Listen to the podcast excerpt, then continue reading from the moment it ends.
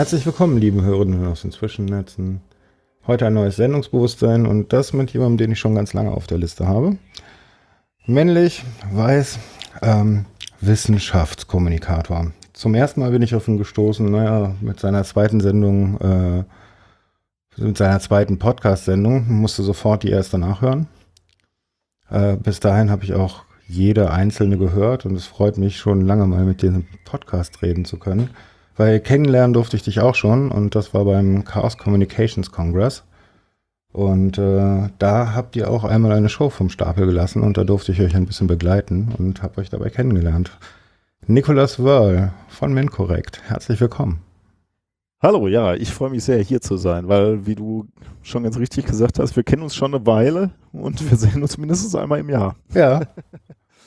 Manchmal ja. zweimal, wenn Camp ist. Das stimmt, ja. Oder ihr und, Auftritte habt in Berlin. Und man kann sagen, es sind besondere Momente, wo wir uns sehen meistens. Also ähm, ich hatte schon äh, gelegentlich erhöhten Puls, wenn wir beide uns gesehen haben. Das hatte dann nicht, nicht zwingend was mit dir zu tun, sondern mit der Situation, aber. Du meinst ja, damit, ja, dass du der, auf einer Bühne stehen musst? Der, genau, der Kongress hat uns vor so manche Aufgabe gestellt. Ja. Ja, und ich dachte mir, ich mache das bei dir wie mit allen anderen Gästen hier auch. Wir fangen da an, ja, wo du geboren wurdest. Du bist ein äh, Kind des Ruhrpots. Richtig? ich kann es schwierig verleugnen, ja. Ja, ich bin, bin tatsächlich im Ruhrgebiet ge geboren, ähm, in Recklinghausen. Äh, bin aber eigentlich ein Gelsenkirchener Junge, äh, aber die die Großtante war Hebamme in Recklinghausen und deswegen haben wir es hochschwanger dann offensichtlich noch knapp über die Stadtgrenze geschafft äh, und ich bin dann in Recklinghausen geboren worden.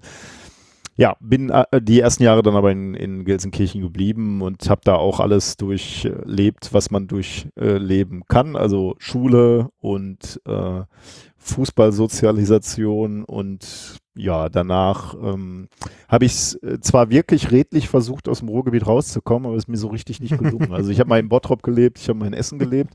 Mittlerweile alles noch Ruhrgebiet. Ja, ja, ich weiß, ja, ja. ähm, und ich muss sagen, ich habe viel von der Welt gesehen, weil ich einfach als, als Physiker dann viel auf Konferenzen war. Und ich habe dann auch wirklich versucht, aus, dem, aus Deutschland rauszukommen, mal für eine gewisse Zeit äh, habe Anträge geschrieben, aber das aus verschiedenen Gründen hat das äh, nie so richtig funktioniert. Ähm, am Ende, ja, bin ich jetzt nicht so sehr traurig darüber. Ich habe äh, als äh, in meiner Generation wollte man immer noch äh, als, als Naturwissenschaftler in die Vereinigten Staaten und da habe ich dann auch mich hinorientiert. Da wäre es dann auch hingegangen und in, in einem Fall waren wir auch schon relativ nah mal äh, das zu tun und zwar mit Kind und Kegel. Äh, rückschauend bin ich dann ganz froh, dass das vielleicht nicht ich sagen, retrospektiv ist das gerade keine so tolle Aussicht.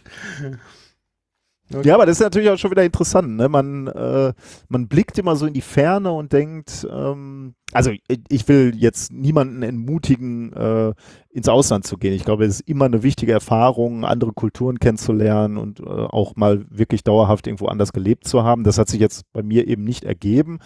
Aber es ist auch immer erstaunlich, wie man glaubt, woanders ist es vielleicht besser. Ähm, und man und, und die Sehnsüchte, ähm, die richten sich immer irgendwie so in, in, ins Ferne und ins, äh, ins Besondere. Und ich glaube, man, man stellt dann häufig im Leben fest, äh, dass es da, wo man herkommt, gar nicht so scheiße war. Ja, ein Freund von mir hat das immer ausgedrückt mit, äh, auf der anderen Seite ist das Gras immer grüner. Ja, ja, genau. Also ich glaube, also genau, also du, du, du, also das bezieht sich, glaube ich, nicht nur auf Länder, sondern auch immer auf andere Leute haben irgendwas, was du gerne haben möchtest oder du strebst nach irgendwelchen weiß ich jetzt nicht, Titeln oder Ausbildung und so. Und du, du denkst immer wieder so, wenn ich das erstmal erreicht habe, dann wird alles besser. Aber ich glaube, selten sind extrinsische Gründe der Grund, warum Dinge besser werden, sondern du wandelst dich dann natürlich als Person und äh, dann, dann empfindest du Dinge möglicherweise auch als besser. Aber ich glaube, der eigentliche Wandel und die eigentliche Verbesserung muss aus dir selber kommen und nicht immer, nicht zwingend von, von außerhalb. Mhm. Was warst du für so ein, so ein Kind in der Schule? Warst du so ein, so ein zurückgezogenes Nerdkind oder warst du so ein Haumich drauf oder warst du mal der Bully? Ähm, Bully war ich nicht. Ähm, ich glaube, ich würde mich als Stratege bezeichnen, schon relativ Stratege. früh. Ja, Stratege, weil ich, ähm, also ich war, mittlerweile bin ich ja relativ äh, groß mit 1,90, aber das hat relativ spät angefangen. Das heißt, ich war ein äh, dünnes, äh, kleines Nerdkind, könnte man wahrscheinlich schon so sagen. Ähm, und dann hast du schon Potenzial natürlich, dass du derjenige bist, der nicht austeilt, sondern einstecken muss. Aber ich war strategisch genug, um äh, die Freunde zu haben, die mir das äh, erspart äh, haben. Also ich habe mich so durchge durchgewurschtelt, würde ich sagen. Also immer ein bisschen geguckt, nicht zu sehr anzuecken, nicht zu laut zu sein, die also wenn ich jetzt sagen würde, die richtigen Freunde klingt dazu, als hätte ich mir Freunde wirklich nur strategisch ein, äh, ausgesucht. Aber schon so, dass man geschaut hat, dass man sich jetzt nicht mit den, mit den falschen Leuten verscherzt. So. Aber ansonsten würde ich sagen, war ich ziemlich unauffällig. Also äh, Mädchen haben mich nicht beachtet. So viel kann ich dir schon mal sagen. Sehr zum Leidwesen. Und wann hat das angefangen, dass du so in die Richtung Wissenschaft gehst? Und daran ja, das wusste ich früh. Ähm, also mein, mein Papa ist Geophysiker und ähm, diese, diese Wissenschaft hat mich dann früh fasziniert. Also ich wusste in der, weiß ich nicht, sechsten, siebten Klasse, wenn dann die Lehrer mal gefragt haben, was wollte der mal werden, habe ich immer Physiker gesagt, weil ich, äh, weil ich einfach so sein wollte wie mein Vater, der mir einfach Dinge erklären konnte. Also wir haben viel gemacht, waren dann im Planetarium, dann konnte mir Dinge erklären oder überhaupt so, wie, wie die Welt funktioniert. Und das hat mich extrem fasziniert, muss ich sagen. Auch andere äh, Vaterfiguren, dann sowas wie Peter Lustig, der im Fernsehen äh, Dinge erklären konnte, äh, haben mich extrem fasziniert. Also diese Erklärer oder die Fähigkeit äh, zu haben, Dinge zu erklären, haben mich früh fasziniert, glaube ich. Und ich glaube, ich wollte so sein. Ich glaube, das hat mich eigentlich in die Wissenschaft getrieben. Aber in der Wissenschaft bist du nicht der Erklärbär, oder? In aller Regel nicht. Ähm, nee, ich äh, tatsächlich äh, überhaupt nicht sogar, weil du kannst ja, wenn du, wenn du jetzt an einer Hochschule arbeitest und ich äh, arbeite an der ähm, Universität Duisburg-Essen, dann da, da kannst du den Schwerpunkt deiner Arbeit ja auch in gewissen Grenzen ähm, wählen, beziehungsweise der wird für dich definiert, was, was der Schwerpunkt deiner Arbeit ist. Und du kannst zum Beispiel sehr viel Zeit und, und Arbeit in die Lehre investieren. Und dann wärst du natürlich in gewisser Weise auch wieder ein Erklärbär, ein mhm. Erklärer. Äh, das mache ich aber überhaupt nicht tatsächlich. Ich bin. Hatte ich immer äh, gedacht, dass du Vorlesungen hältst und so haben, also habe ich auch schon mal gemacht, aber nie mit großer Leidenschaft. Ähm, Vorlesung halten ist extrem anstrengend und überhaupt nicht das, wie ich mir ähm, Wissenschaftskommunikation vorstelle. Denn ich bin kein guter Lehrer, glaube ich. Ich bin, ich bin vielleicht ein guter Kommunikator oder zumindest bin ich ein leidenschaftlicher Kommunikator, aber ich glaube kein guter Lehrer. Deswegen bin ich bin ich in einer, in einer Vorlesung auch äh, falsch aufgehoben. Es gab auch Situationen, wo mir äh, Leute, du, du versuchst ja irgendwie so deinen Weg in der akademischen Karriere zu, zu finden. Und dann haben viele Leute auch gesagt, hier, also als ich Wissenschaftskommunikation mit methodisch inkorrekt beispielsweise schon lange gemacht habe, hier so eine Fachhochschulprofessur wäre doch was für dich, weil da, da ist noch mal mehr Lehre. Und ich habe immer gesagt, nee, um, um Himmels Willen, da würde ich so schnell ausbrennen. Wirkst weil schon so, also klar, ich hätte das auch jetzt von, ich hätte mich, hätte mich nicht gewundert, wenn du so fast nur Vorlesungen machen würdest, so wie die nee, Podcasts ich, Also ich habe ich hab's mir hab mir das oder ich habe es versucht und das hat mich wahnsinnig angestrengt. Ich kann ja gar nicht sagen, warum. Ne? Also so ein Podcast drei Stunden aufzunehmen ist, ist okay. Und da rede ich ja auch viel und muss mich auch konzentrieren. Aber diese Vorlesung ist so anstrengend für mich gewesen und die wird so schlecht belohnt im Prinzip. Also ich, ich habe auch Vorlesungen vor 100 oder 150 Studierenden gehalten und du redest anderthalb Stunden, erklärst Dinge und es kommt einfach nichts zurück. Ne? Zumindest in der Art, wie jetzt klassisch Vorlesungen gehalten werden. Ähm, und danach ist diese Veranstaltung vorbei, die Leute stehen auf und gehen raus. Und ich habe da gesessen und habe gesagt, das war, also das ist dein Lohn so, also das ist alles. Das hat mich total fertig gemacht. Also mhm. Ähm, ich habe da keine Freude rausgezogen. Und das ist, glaube ich, schon ein schlechtes Zeichen. Also wenn du mit sowas anfängst und du merkst schon, nee, also so richtig Freude macht mir das nicht. Hm, Ich, ich weiß nicht, woran, also vielleicht stecke ich auch in den Themen zu wenig drin oder so. Also ich habe auch einfach unheimlich gute Dozenten gehabt, die, wo ich so gedacht habe, mein Gott, die wissen einfach alles und die können dir jede Frage beantworten. Ähm, und so sehe ich mich einfach nicht. Also es gibt, also ich habe häufig einfach die Situation, wo ich mich auch frage, ja, das ist eine gute Frage, muss ich selber nochmal nachlesen. Also ich habe mich auch nicht gescheut, jetzt bei Studierenden genau das so zu sagen und dann beim nächsten Mal das nochmal zu erklären. Aber, ja, aber genau das ist doch gute Wissenschaft, oder? ja, vor Habe ich gerade keinen Plan, lese ich mich mal ein, ne? Ja, ja. Oder, oder noch besser natürlich, aber die Zeit hast du als, als Hochschullehrer eigentlich nicht, dass du sagst, okay, wir erarbeiten uns das mal zusammen. Das ist natürlich jetzt was, was ich beispielsweise mit meinen Kindern sehr gut machen kann. Mhm. Wenn die jetzt eine Frage stellen äh, und ich sage, oh ja, gut, gute Frage, habe ich mir noch nie Gedanken zu gemacht, dann setzt man sich gemeinsam an den Rechner und recherchiert oder geht in die Bibliothek und Mhm. äh, sucht sich ein Buch. Da macht's, das macht mir dann auch Freude. Aber da hast du natürlich ganz andere Zeit. Ne? Also ich finde halt bei diesen, bei diesen Vorlesungen ist halt auch in der Physik, die sind so dermaßen dicht. Ne? Du musst wirklich anderthalb Stunden durchreden, um überhaupt mit diesem ganzen Stoff durchzukommen. Ich weiß nicht, mir hat's nie Freude gemacht. Also ich habe großen Respekt verstehen, vor ja. guten Didakten, aber das ist einfach nicht meine Welt. Und zurück in deine Jugend. Ja, Ich habe hier so eine CD liegen und das muss ja irgendwoher kommen, dass ich so eine Ah. CD hier habe. du weißt, wovon Ja, ich, ich hab- rede? Ja. ja, etwas, äh, was auch zu meiner Vergangenheit gehört. Wir haben, ähm, also das erste, was wir so als, als, als Freundeskreis eigentlich gemacht haben, waren Rollenspiele. Wir haben ein paar Jahre viel Rollenspiele Oh, Pen and gemacht. Paper, ja. Pen and Paper, ja. Was habt ihr denn so gespielt? Ähm, naja, damals, äh, das ist bei mir ja ein paar Jahre her, da gab es gar nicht so viel äh, zur Auswahl. Wir haben äh, angefangen mit dem Schwarzen Auge, die, die, klassische, die klassische deutsche Adaption von, von Rollenspielen. Und dann haben wir schnell ähm, umgeschwenkt zu ähm, AD&D. Ähm, und da war das Besondere, damals gab es keine deutsche Übersetzung von den Regelwerken Mhm. oder von den, von den ähm, Monster-Kompendien oder so. Das war alles Englisch. Und ich weiß gar nicht, in welcher Klasse ich da war, vielleicht achte, neunte oder so. Und äh, mein Englisch war eigentlich nicht gut genug dafür.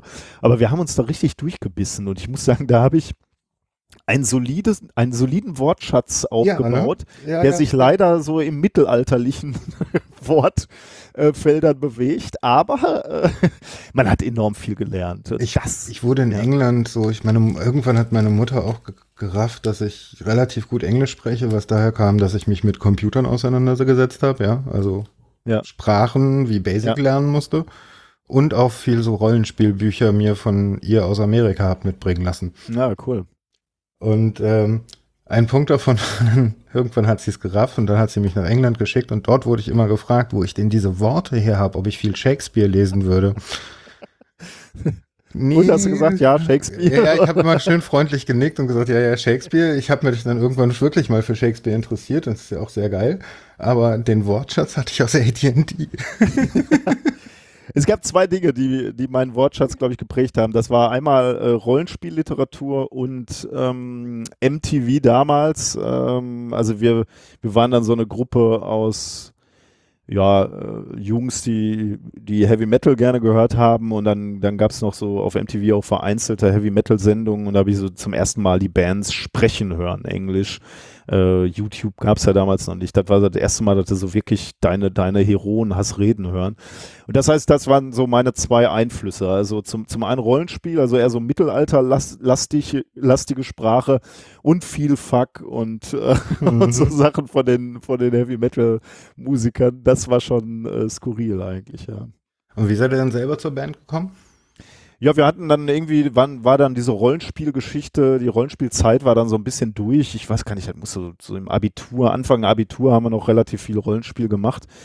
Und dann hatten wir irgendwie Bock, äh, Musik zu machen. Ich weiß gar nicht, wo, wo das so herkam. Also mein, mein Vater war auch Schlagzeuger, aber ich habe ihn nie spielen sehen. Deswegen glaube ich nicht, dass er ein großes, großer Einfluss auf mich hatte. Aber man hat dann angefangen, Musik zu hören und irgendwie war dann, dann man hat die, die Leute, die, die großen Bands auf den Bühnen gesehen. Und ich glaube, war schon so ein bisschen so, dass man auch dachte, man würde schon gerne auch mal auf, auf die Bühne so. Die Rampensau hat schon geschrieben. Ja, ich, ich, also damals war ich gar, das, das ist wirklich interessant, weil ich war eigentlich, ich hätte mich nie als Rampensau bezeichnet, aber jetzt, ja, wenn, wenn man sich auf die Bühne Bühne geschmissen wurde. ja, genau. Ja, ich glaube, bei manchen ist es wirklich so, die können sich dann, also ich, ich fand es als Kind fand ich sch schrecklich, ne? wenn wir, äh, wenn meine Eltern irgendwie mit mir beim Puppentheater oder so waren, ich hatte die, das gesamte Stück Angst, dass ich auf die Bühne muss. Wirklich, aber wirklich, dass, dass ich nervös war die ganze Zeit. Ich konnte solche Veranstaltungen nicht genießen, bis ich wusste, es muss kein Kind auf die Bühne.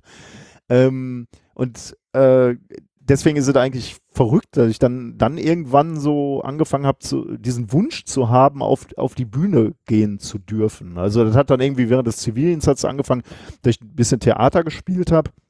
Und dann kam diese Musik halt, äh, wo wir gesagt haben, okay, wir wollen, äh, wir wollen auf die Bühne irgendwie. Und ich weiß gar nicht, ich glaube, das war auch so ein bisschen ähm, man, man wollte was sein, so. Man, man wollte, dass Leute einen ansehen, auch auf der Bühne. Denn wir, wie gesagt, wir waren eher so Jugendliche, die eher so un unterm Radar geflogen sind, weil mhm. wir waren so, ja, die, die Rollenspiel-Nerds halt, ne. Also wir hatten halt, da, da, hat sich jetzt keiner für interessiert, für die Jungs so. Aber äh, vielleicht war das dann so ein Wunsch, dass man irgendwie aus diesem Schatten raustreten kann. Und da musste natürlich irgendwas können. Und da fiel uns dann äh, die, die Musik ein. Und die haben wir dann recht leidenschaftlich auch viele, viele Jahre gemacht.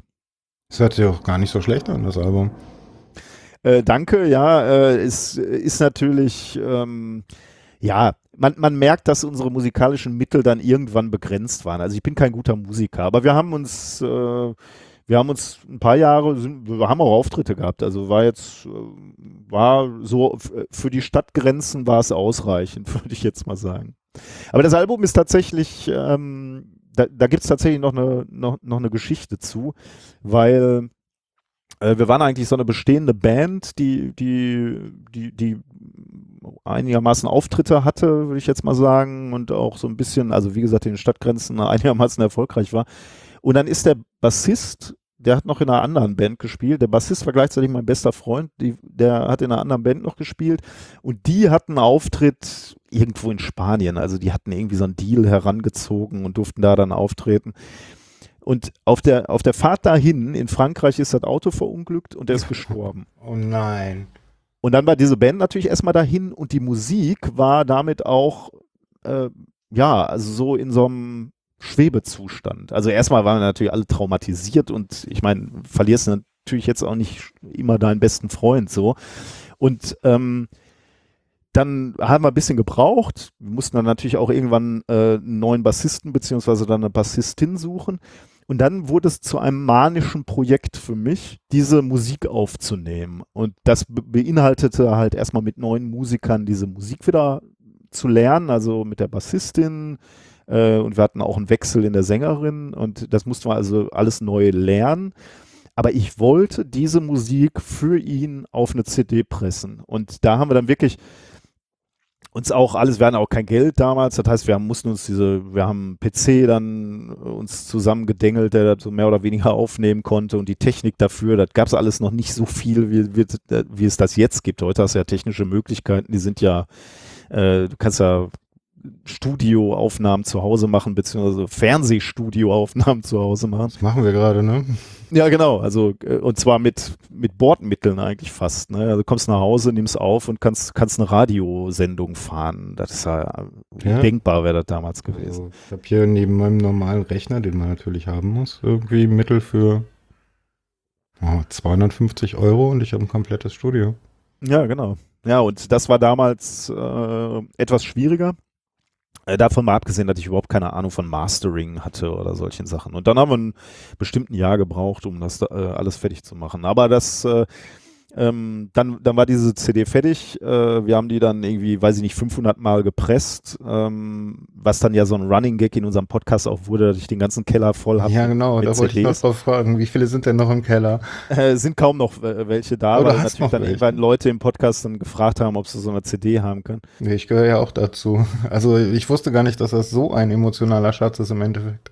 Ja, es ist auch, äh, in, in, es erklärt deswegen auch äh, übrigens, warum ich 500 CDs im Keller habe, weil ich nie es übers Herz gebracht habe, diese CD irgendwie zu verkaufen oder so, ne, oder dafür Geld zu nehmen, weil die war nur für mich oder für uns gemacht. So. Mhm. Äh, und äh, dann hatte sie natürlich trotzdem irgendwie so die Vorstellung, jetzt ist die Musik auf CD, jetzt presst du die auf 500 Mal und wenn wir dann Auftritte haben, dann verkaufen wir die.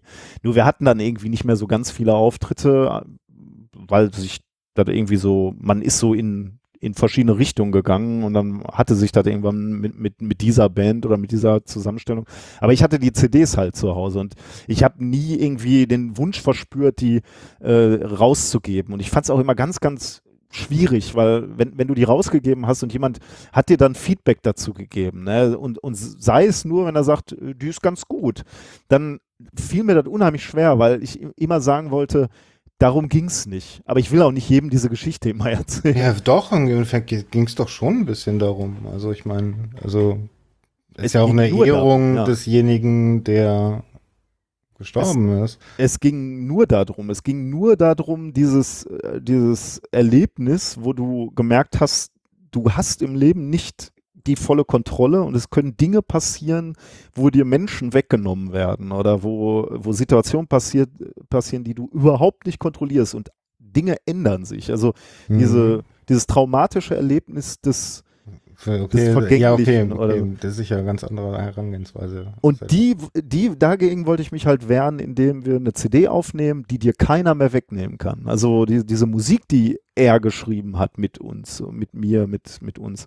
die sollte halt zumindest noch da sein und niemals weggehen. Und deswegen haben wir diese CD aufgenommen. Naja, und jetzt haben ein paar hundert Hörer von dir diese CD zu Hause.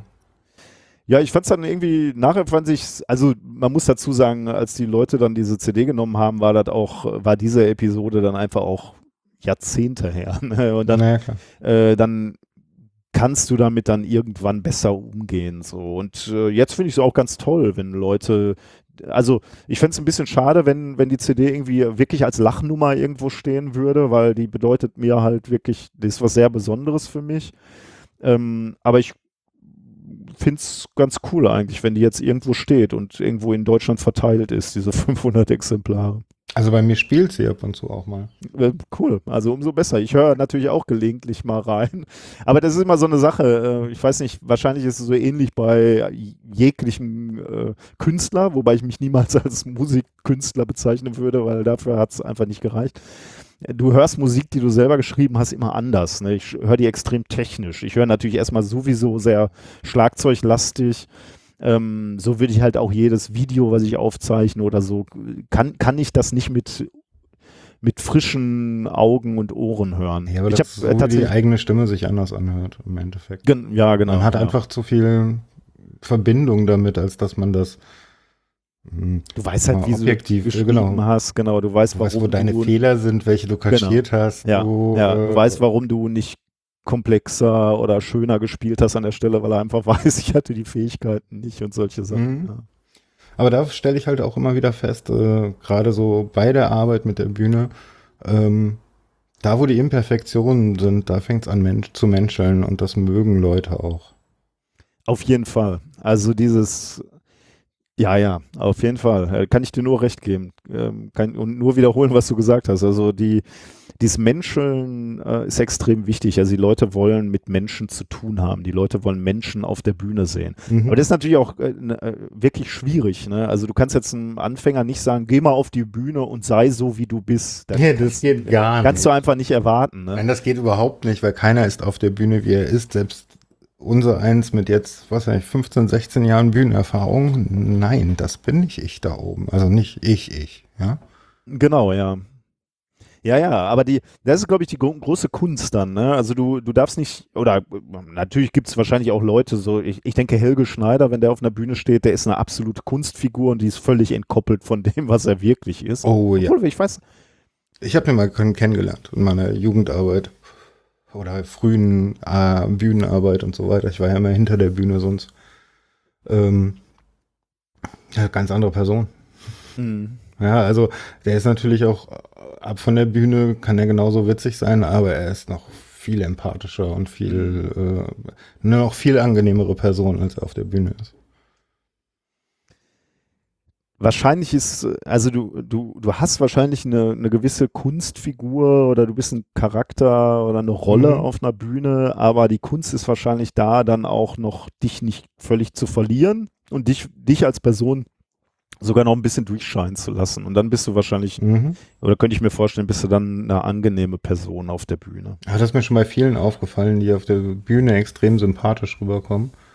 Die meisten davon sind es eigentlich auch abseits der Bühne. Also ja, ich glaube, äh, also ich glaube, sym sympathisch sein kannst du nur ganz schwer spielen und vor allem nicht lange. Also mhm. ich glaube, ähm, das, also heucheln auf einer Bühne, boah, da haben die Leute einfach, du stehst einfach vor ein paar hundert Leuten und die, die haben alle Antennen und äh, die, die reagieren auf äh, auf sowas. Also wenn du da unecht bist oder heuchelst, das, das, das riechen die Leute, glaube ich. Es gibt auch ein paar gute Schauspieler, aber das sind, die sind eher selten.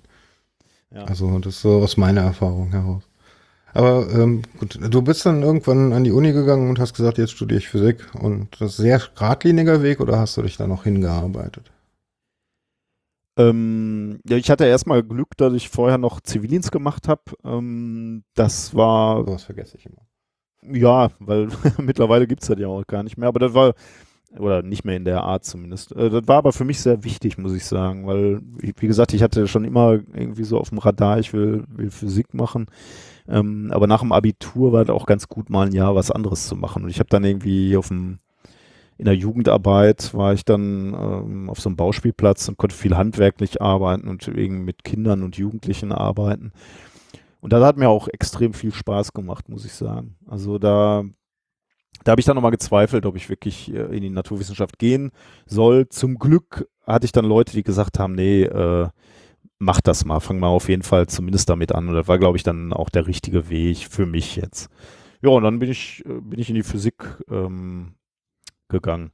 Nee, geradlinig war das nicht so, weil ähm, ich dann also mein, mein, äh, meine Schullaufbahn war zwar geradlinig, aber nicht, äh, nicht sehr direkt, weil ich äh, zunächst auf einer Realschule war ähm, und bin dann in der 10 ins, zum Gymnasium gewechselt und der Sprung war ganz schön hart, sagen wir mal so. Ja, äh, ging mir da musste, muss, musste ich mich schon ein bisschen anstrengen, muss ich sagen. Und da war, war ich jetzt auch kein Überflieger. Also Abitur war jetzt nicht so äh, mit Bravour, sagen wir mal. Und äh, diese Mängel, diese Defizite, die ich dann schon hatte, äh, die, mit denen hatte ich auch noch ein bisschen zu knabbern dann beim, beim Studium. Und dann habe ich äh, zunächst etwas studiert, was sich Physikingenieur nennt, also was dann etwas weniger, also etwas anwendungsnah ist, würde ich mal sagen. Ähm, der Studiengang war auch etwas kleiner, mehr Kontakt zu den Professoren, das war auf jeden Fall für mich gut. Und dann habe ich da erst eine Diplomarbeit geschrieben, ähm, war dann also Physikingenieur und dann hatte ich Glück, dass ich einen Professor gefunden hatte, der zum ersten Mal artikuliert hat, äh, willst du nicht äh, noch promovieren, willst du nicht noch weitermachen, eine, eine Karriere? An der Uni, also nicht Karriere im Sinne von äh, Worüber ging dein, deine Promotion? Ähm, die erste, also äh, die, also die, die, die Emotionen. Okay. Nee, nee, nein, das war, das war nee, ich dachte, weil wir gerade über die Diplomarbeit gesprochen haben, dachte ich da jetzt.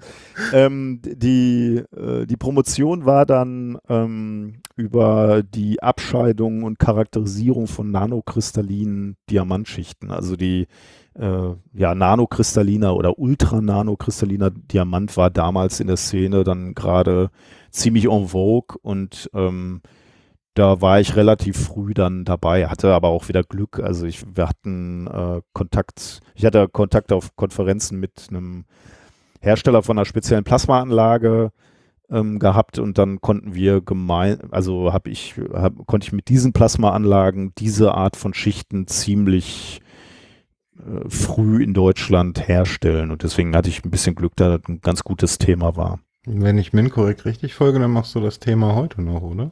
Ja, Kohlenstoff hat mich nicht losgelassen, insbesondere Diamanten hat mich nicht losgelassen. Also Diamanten äh, hat Eine so Rolle an Diamanten. Wenn, was, bitte? Was, was gib mir doch mal, gib mir doch mal so einen Elevator-Pitch für was das Geile an Diamanten ist. Der, der Diamant als Material ist tatsächlich egal, also fast egal, welche Eigenschaften du für, für bei Materialien dir anguckst, ist der Diamant immer extrem häufig weit vorne mit dabei. Also wenn es beispielsweise um Härte geht, ist der Diamant ist das härteste Material. Wenn es um Wärmeleitfähigkeit geht, ist der Diamant äh, das Material, was noch jenseits von Kupfer oder Silber oder was auch immer kommt. Ähm, und so findest du wenn, wenn du dir Materialien anguckst oder die Materialeigenschaften, dann siehst du, der Diamant ist immer extrem weit vorne mit dabei. Und dadurch, dass er aus Kohlenstoff besteht, kannst du den auch noch, äh, also ist er erstmal ungiftig natürlich, du kannst den auch in vielen Anwendungen benutzen und du kannst dann äh, kannst die Eigenschaften auch noch extrem tunen. Also äh, der, der Diamant an sich ist erstmal ein Isolator, beziehungsweise der hat eine Bandlücke, die extrem groß ist, deswegen ist er isolierend. Du kannst ihn aber auch noch dotieren und daraus einen Halbleiter machen. Oh, okay. jetzt für dich als Nerd, warum sollte man... ich mir das so vorstellen, ja? Bitte? Wie Silikon dotieren kann ich mir das vorstellen. Genau, wie Silizium. Ähm, äh, Silizium, Entschuldigung. Ja, Silikon dotieren ist schwierig, glaube ich. Ja. Weiß ja, ich nicht, keine ja. Ahnung. Hab ich, ich, ich bin ITler, ich habe Entschuldigung. Ähm, aber Silizium äh, ist ein super Beispiel, weil äh, Silizium kannst du dotieren, genau. Wäre erstmal als Material auch uninteressant, aber wenn du es dotierst, wird es spannend, dann kannst du das als halbleitendes Material benutzen aber hat einen riesen Nachteil. Bei hohen Temperaturen, und die müssen gar nicht mal so hoch sein, äh, verliert es seine, ähm, äh, seine halbleitenden Eigenschaften mhm. und wird eigenleitend. Äh, und dann kannst du unsere ganze Mikroelektronik eigentlich wegschmeißen. Ich müsste jetzt zugegebenerweise nachgucken, bei wie viel Grad das ist, vielleicht 150 oder so. Ja, also jetzt ist aber noch oh, sehr viel, sehr viel niedriger als bei Silikon. Ah, Silizium. Ähm, ja, aber, aber also, du, also unsere Computer funktionieren halt oder, oder ganze, unsere ganzen Sensoren würden halt bei hohen Temperaturen nicht funktionieren. Ne? Also bei, äh, sagen wir mal so 150 Grad müsste bei Silizium irgendwo die Grenze sein. Vielleicht auch ein bisschen drunter, weiß ich nicht genau. Mhm. Und das ist das Besondere bei, beim Diamant. Das ist ein Hochtemperatur, Supra, äh, nicht Supraleiter, leider nicht, äh, Hochtemperatur-Halbleiter. Ähm, mhm. Gibt auch andere Materialien, Galliumarsenid beispielsweise, aber bleiben wir mal beim Diamant da ist die, äh, die kannst du so dotieren, dass die Bandlücke groß genug ist, dass du auch bei hohen Temperaturen noch die halbleitenden Eigenschaften mhm. behältst. Und das ist natürlich interessant, wenn du dir jetzt vorstellst, dass wir an, in eine Anwendung gehen wollen, wo wir hohe Temperaturen haben. Ähm, beispielsweise, wenn du jetzt Sensoren in deinem Motor direkt drin haben willst, dann mhm. kannst du mit Silizium nicht mehr machen. Mhm.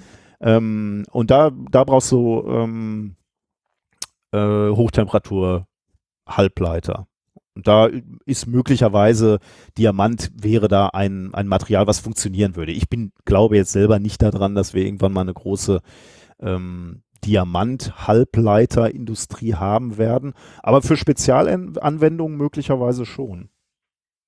Also es ist, ist verrückt teilweise, wie, wo Diamant eingesetzt wird, wenn, wenn nur Geld keine Rolle spielt. Bei diesen äh, Fusionsreaktoren beispielsweise, die da gebaut werden, äh, um unser Energieproblem zu lösen. Da kannst du dir Gedanken machen, also du willst da gerne reingucken, du willst irgendwie das Plasma mhm. vermessen, was da drin brennt. Diamant, dann brauchst du ein Material, was zum einen die Hitze und die Strahlung ab kann und das kann Diamant, weil er eben so ein guter Wärmeleiter ist.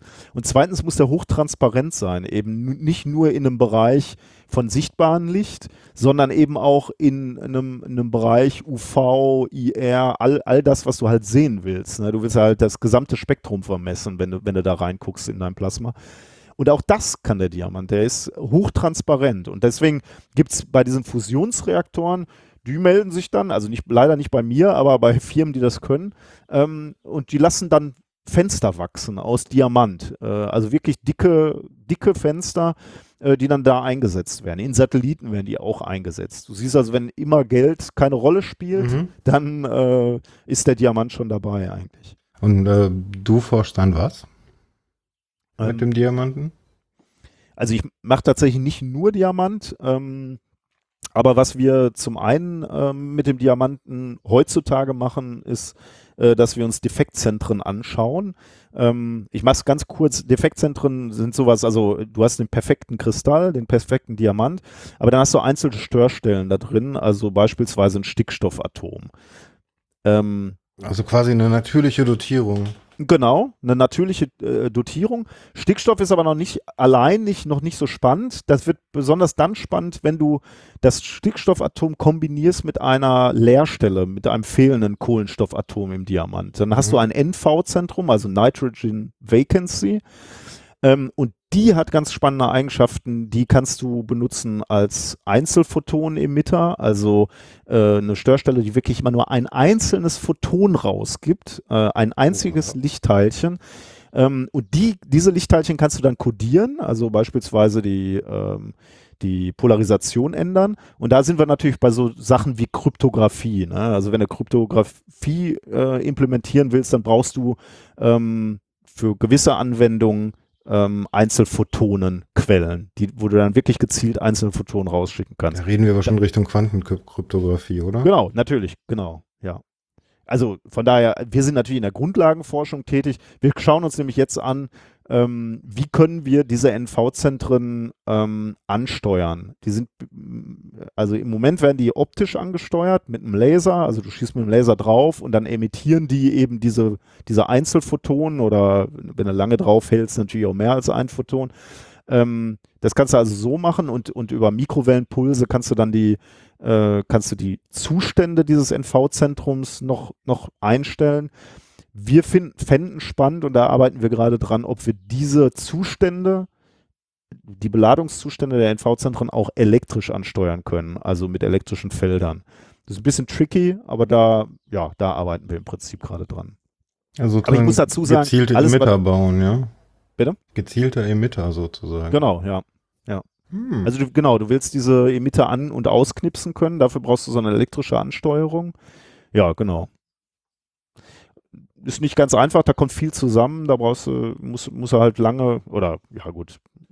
Ich, ich habe halt Glück, dass ich mit, diesen, mit diesem Kohlenstoffmaterial gearbeitet habe und ähm, jetzt mit in eine, in eine Gruppe aufgegangen bin, die äh, sich eben mit so äh, mit der Vermessung von so äh, Quanten, also ja, mit äh, Quantenpunkten äh, sehr gut auskennen. Und diese NV-Zentren sind Quantenpunkte. Mhm.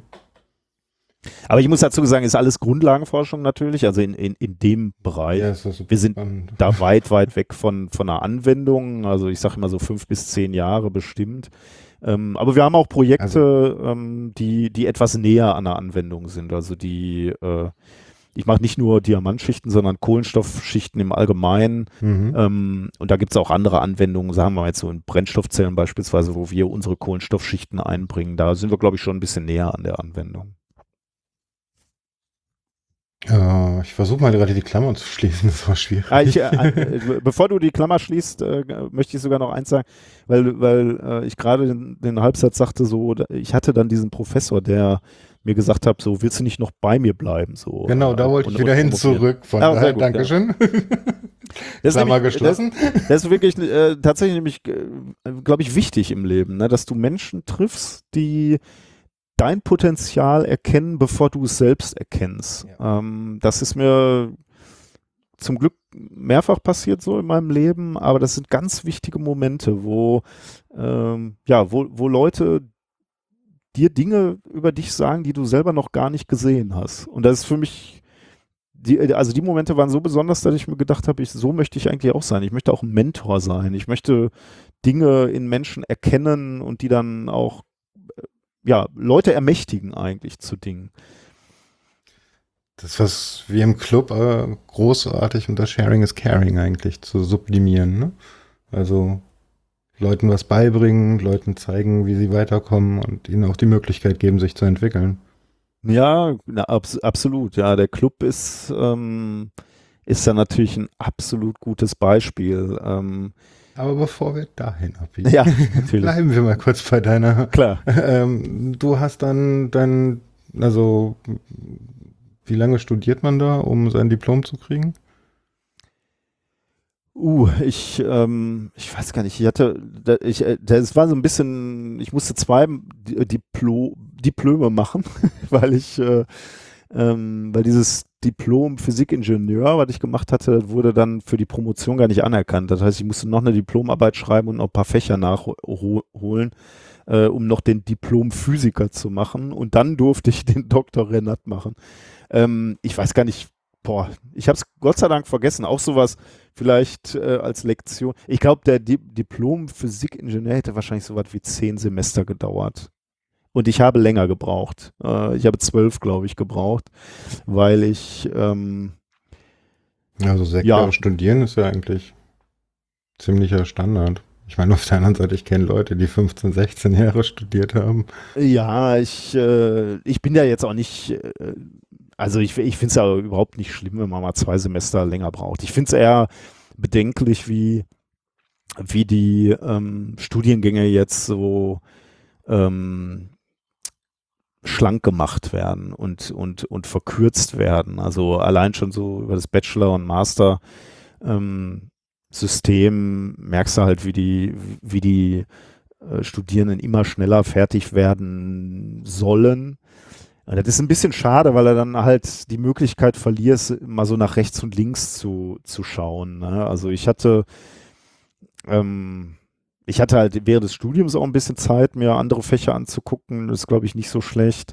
Und ähm, auch ein bisschen leben ist nicht schlecht. Ne? Also nur studieren ist nicht gut. Da kommen, du, du willst Persönlichkeiten haben, die nachher fertig werden. Die müssen auch ein bisschen das Leben gesehen haben und die müssen auch ein bisschen ja, soziale Kompetenz aufgebaut haben. Damit will ich nicht sagen, dass jeder Bachelorand oder, oder jeder Master, fertige Masterstudent genau, dass dem diese Fähigkeiten fehlen. Aber ähm, Freiheit ist nicht schlecht, glaube ich, um, um eine Persönlichkeit zu entwickeln. Und die Freiheit sollten wir unserer Jugend auch lassen. Ja, aber auch, und die, auch die, die Freiheit, das Thema zu finden und so genau, weiter, oder? Auch zu scheitern ne? und zu sagen, okay, vielleicht war das nicht mein Thema. Und dann gehe ich, dann äh, so, soll jeder noch eine Chance haben, auch noch ein zweites Mal neu anzufangen und nicht unglücklich zu werden, weil er, ähm, weil er falsch gestartet ist. Ne? Ich sehe es halt. Also das ist halt, äh, was, was, was für mich von außen so vorkommt, was jetzt im Moment in der Lehre passiert ist, dass es nur noch auf Erfolge geachtet wird. Dabei ist ja eigentlich Wissenschaft genau das Umgekehrte. Ja, das stimmt. Ja, das, äh, das ist ein Riesenproblem im Moment der, der Wissenschaft, würde ich sagen, dass man sehr auf Ergebnis geht und extrem auf, ähm, ja, wie du sagst, Erfolge. Ne? Also Misserfolge werden überhaupt nicht äh, kommuniziert. Ähm, was, was zum einen ein wissenschaftliches Problem ist, denn gerade misslungene Experimente, man lernt ja immer was in der Wissenschaft, ne? aus, aus Gilt ja nicht nur für die Wissenschaft, mal ganz ehrlich. Ich, ich kann eine ganze Menge, was das Thema Computer angeht und so weiter. Und das kann ich aber nur, weil ich schon tausendmal versagt habe und über meine eigenen Fehler hinwegkommen musste. Also jeder ja, genau. einzelne Fehler, den ich gemacht habe, hat mich zu einem besseren ITler gemacht an der Stelle. Und äh, Manchmal teuer, manchmal nicht. Ja, und selbst teuer ist eigentlich okay. Ne? Also ich, ich habe eigentlich kein Problem, wenn ein Studierender zu mir kommt und sagt, der hat da gerade ein Gerät kaputt gemacht. Äh, er hatte ein, er glaubte eine gute Idee zu haben, aber ist leider daneben gegangen. Wäre wär ganz schön, wenn er dann er oder sie daraus was lernt und den Fehler nicht zweimal macht. Mhm. Aber ähm, eigentlich glaube ich nicht, dass ich jemanden für einen Fehler äh, verurteile. Ich finde find das wichtig. Man muss Verantwortung übernehmen und Dinge ausprobieren. Also mir sind lieber Leute, die mutig sind und dann sagen, okay, ich habe eine Idee, möchte ich ausprobieren, als Leute, die ähm, zu vorsichtig sind und, und sich nicht trauen. Also so will ich weder meine Kinder erziehen noch, ähm, noch meine Studierenden. Und ich hatte selber halt immer Mentoren, die ähm, Misserfolge mit mir gefeiert haben eigentlich und gesagt haben, ja, ist okay, haben wir was gelernt. Mhm. Und übrigens, ähm, Misserfolge, Fehlerkultur, ne, ist dann auch bei der Wissenschaftskommunikation extrem wichtig. Weil, sieht man ja gerade mal, wie das, wie das ausgenutzt genau. wird im Endeffekt. Exakt, ne? ja. Also die, ähm, also wir, wir sehen es bei methodisch inkorrekt, wie wichtig es ist, dass man Fehler macht, also dass wir Fehler machen und die dann auch eingestehen und sagen, ja, sorry, letzte Folge war nicht so ganz richtig, wir haben halt keine Ahnung von Biologie. Ähm, das bringt uns dermaßen, glaube ich, einen Vertrauensbonus bei den genau, Leuten. Das, warum glauben die Leute denn, dass die, die ganzen Menschen Drosten hören und ihm vertrauen? Mhm. Ja. Ja, weil er genauso daran, weil er so eine tolle, schöne Stimme hat. Und es liegt auch nicht daran, dass er irgendwie vom NDR dahin geschickt wird oder der NDR sich da um ihn kümmert, sondern es liegt daran, dass er wie ein guter Wissenschaftler mit Fehlern umgeht, nämlich Potenzial, was draus zu lernen. Ja, wobei man sagen muss, also da, da würde ich den, den Wissenschaftlerinnen und Wissenschaftler auch den Spiegel vorhalten und sagen, so ein bisschen haben wir das auch verbockt, denn äh, die, so nach außen hin wirkt der Wissenschaftler ja schon auch perfekt immer. Ne? Also die, die, die Paper, die wir schreiben, die sind, wir hatten eine Idee, wir haben dieses Experiment gemacht, die Fragestellung wurde beantwortet, hier ist die Erklärung. Ja gut, aber dazwischen sind Jahre. Ja?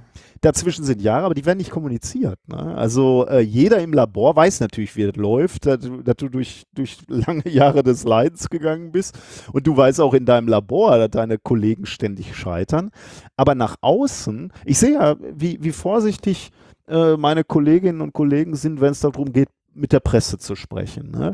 Bloß nicht falsch zitiert werden bloß nicht äh, ja, zu, zu, zu banal dargestellt werden. Da sind viele immer noch extrem vorsichtig und das finde ich halt sehr, sehr schade. Auf der anderen Seite kann man es ihnen nicht zum Vorteil machen, wenn man aktuell sieht, wie die Bildhetzer unterwegs sind. Und das sind sie ja nicht erst seit gestern. Nee, nee, klar. Ähm, ich weiß jetzt, also also diese Schmierenkomödie mit der Bild ist natürlich mal wieder, also ist ja wirklich, ja, ja, da, aber da weiß ich gar nicht, was ist ich keine sagen. Schmierenkomödie, das ist halt das Problem daran. Also es gibt ja wirklich Menschen, die sich da ihr Weltbild holen. Ja, ja, das ist schon, das ist schon ein Problem, ja. Wobei, ich meine, das ist ja wirklich eine gezielte Kampagne jetzt, ne? Also ich glaube, dass die normalen, einer, einer, einer, normalen äh, Wissenschaftlerin würde das eher nicht passieren. Also wenn, wenn dein Thema ist, die Schmetterlinge im Ruhrgebiet, äh, dann wirst du vielleicht mal falsch zitiert, aber dadurch geht natürlich die Welt nicht unter. Ne? Man muss Drosten natürlich schon zu, also eingestehen, dass er jetzt extrem im, im Fokus steht und äh, wenn der jetzt falsch interpretiert wird, dann werden im Zweifelsfall halt falsche, also dann, dann werden falsche Entscheidungen getroffen durch die Politik. Deswegen muss der natürlich nochmal deutlich mehr darauf achten, wie, wie über ihn geredet wird. Ja, auf der anderen Seite, ich meine, ich kann beide Seiten irgendwie verstehen an der Stelle. Wenn ich jetzt zum Beispiel dahergehe und mir irgendwie einen Artikel über irgendeine Studie, Doktorarbeit, irgendwas durchlese, äh, habe ich mir das irgendwie zur Angewohnheit gemacht, zu versuchen, diese Studie selber mal zumindest die Synopsis zu lesen und so.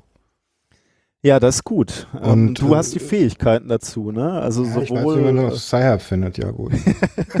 ja, das zum Beispiel schon mal, ne? Genau. Also du weißt, wie man die, äh, die, die Bezahlschranke umgeht. Du kannst Englisch lesen, du kannst, ja. äh, du hast, kannst die, diese technische Sprache verstehen, äh, je nachdem, welches Fachgebiet du dir gerade anguckst oder du weißt, wo du dir Hilfe holst, um es zu verstehen. Mhm. Ähm, aber da sind halt, äh, das ist natürlich nicht die, äh, das ist nicht die Masse dieses Landes. Ja, natürlich. Ähm, ja. Aber de dennoch, das ist natürlich ein super Punkt. Genau, wir müssen unsere Jugend, wir müssen unsere Kinder, wir müssen die Bevölkerung ermächtigen, genau so eine Quellenprüfung, zumindest in Ansätzen mal zu machen. Ne? Wer redet denn da? Hat der denn überhaupt Paper veröffentlicht? Ne? Also gibt ja jetzt einfach auch einfach viele Ärzte, die sich zu Wort melden. Also die wissen sicherlich schon mal mehr zu dem Thema als ich, aber die sind halt trotzdem keine Virologen. Ne? Und da muss man halt so ein bisschen abwägen, wer hat denn wohl mehr Ahnung so.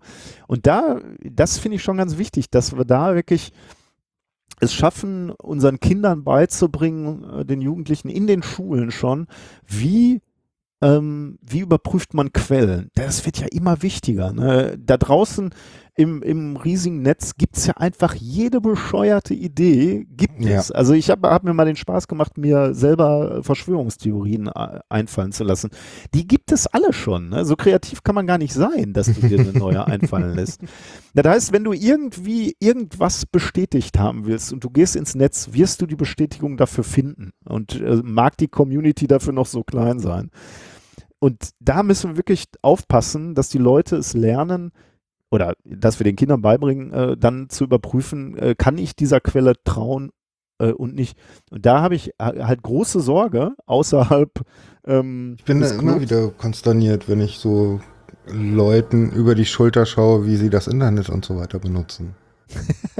Ja, da so, müssen wir, äh, glaube ich, auch ganz besonders äh, Aber, also also uns bewusst sein, dass das, wie wir das Internet benutzen, nicht äh, das ist, wie die meisten das Internet benutzen. nee, für die meisten ist es schon Facetube, das stimmt schon. Ja, genau. Also exakt. Ne? Es gibt so Gates, wo, wo die reingehen und äh, in diesem Soziotop be be bewegen die sich dann äh, und dass man sich auch freier im Netz bewegen kann, äh, ist für die, glaube ich, ja, undenkbar. Ja gut, aber ich meine, ja, vielleicht hat es auch, auch mit meiner so Internetsozialisation zu tun, aber man man merkt doch auch, wo man unterwegs ist. Also Ja, ich meine, wenn, wenn ich jetzt irgendwie auf Raw.2 unterwegs bin, dann weiß ich doch, dass ich da irgendwie im Varus-Kanal unterwegs bin. Ich, ich fürchte, das ist dann so, dann unterliegst du diesem Confirmation Bias, ne? Also du gehst rein und denkst Mhm. so, irgendwas stimmt doch mit diesem Land nicht. Also warum müssen wir jetzt alle zu Hause sitzen? Virus, ich kenne überhaupt keinen, der krank geworden ist, aber wir müssen trotzdem alle sitzen.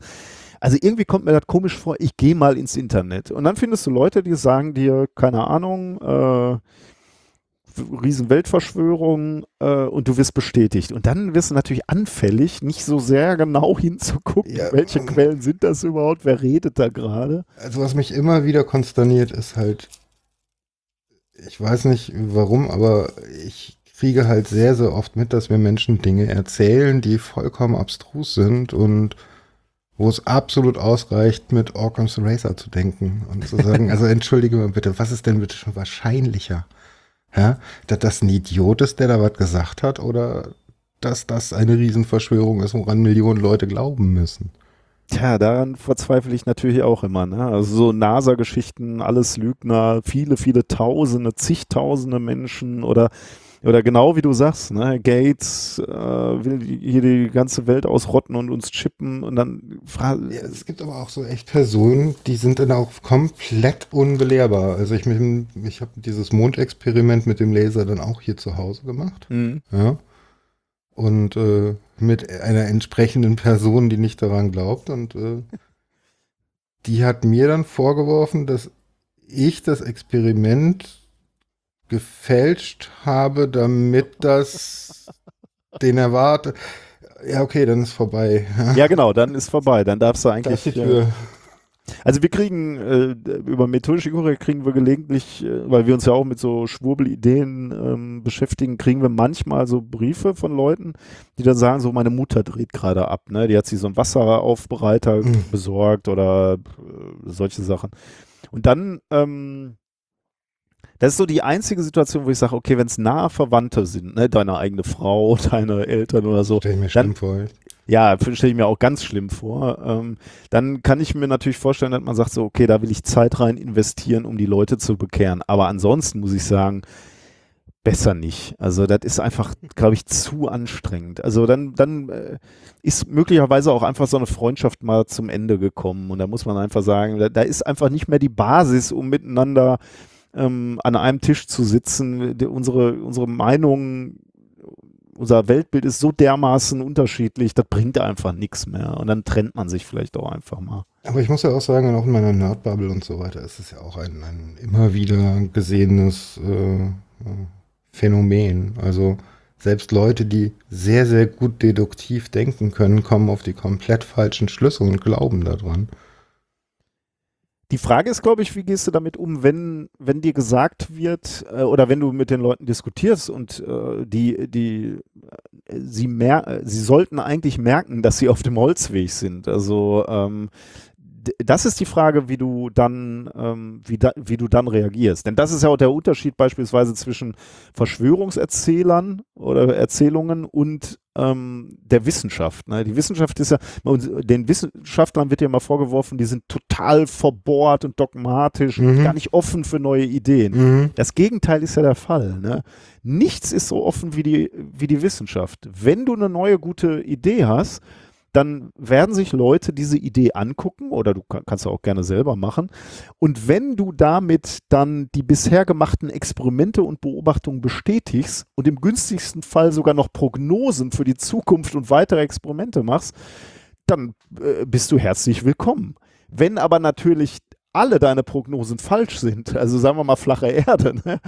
Alle, alle Prognosen falsch sind und auch nicht die, die Experimente, die bereits gemacht wurden, äh, so richtig bestätigen können oder, oder nicht erklären können, deine neue Theorie, dann äh, hast du natürlich ein Problem und dann wirst du natürlich irgendwann nicht mehr ernst genommen.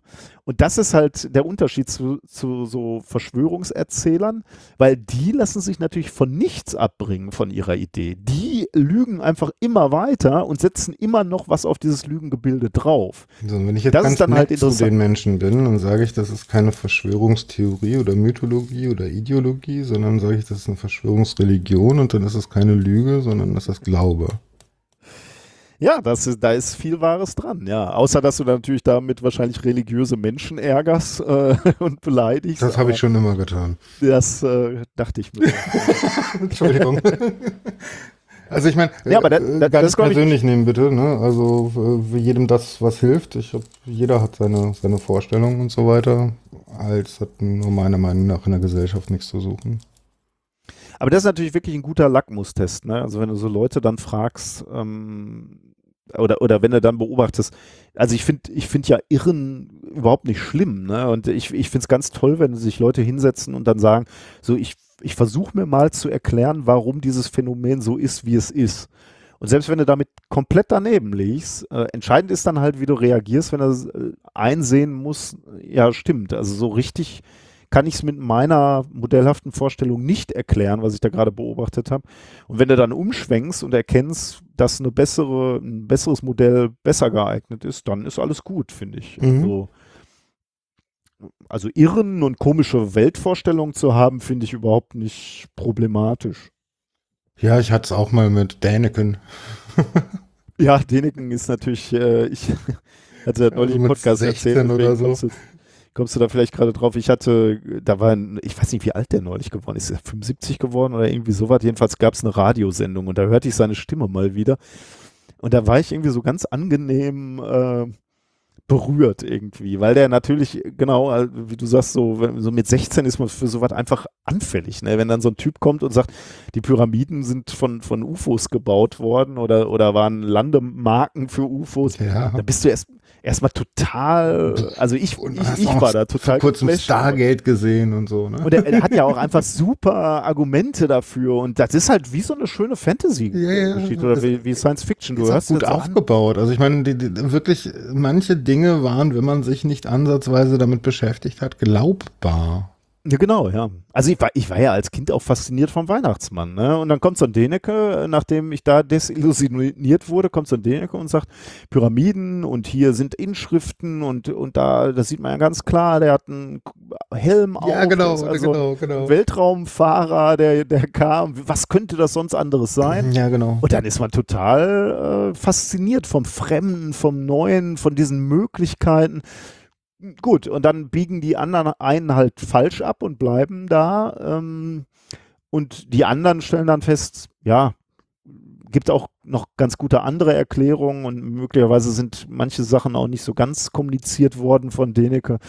Ähm, aber ich finde ihn jetzt als, also ja, ich will ihn jetzt auch nicht zu sehr. Also, ich weiß, äh, wenn so, so eine Retrospektive muss ich ja sagen, ich bin ja sehr froh, dass es mir da der Däniken über den Weg gelaufen ist und nicht der Axel Scholl. Ne? So, genau, ja. Das ist Wollte halt ich gerade sagen, ich, ich, ich habe gerade innegehalten und mich, mich gefragt, ob ich den Satz sagen kann.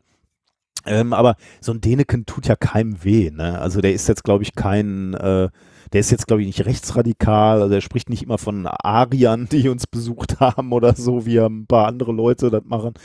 Ähm, von daher, ja, erzählt er schöne Geschichten und äh, ist, ich glaube, der tut keinem weh. Also ich wüsste jetzt zumindest nicht, dass er irgendwie ähm, wie diese ganzen anderen Verschwörungserzähler, die dann halt relativ schnell alle immer nach rechts abbiegen. Ne? Das ist auch sehr interessant. Ne? Das ist also irgendwie, dass der ganze Schwurbel irgendwie sehr, sehr viel mit rechts zu tun hat. Das ist mir auch erst vor kurzem klar geworden.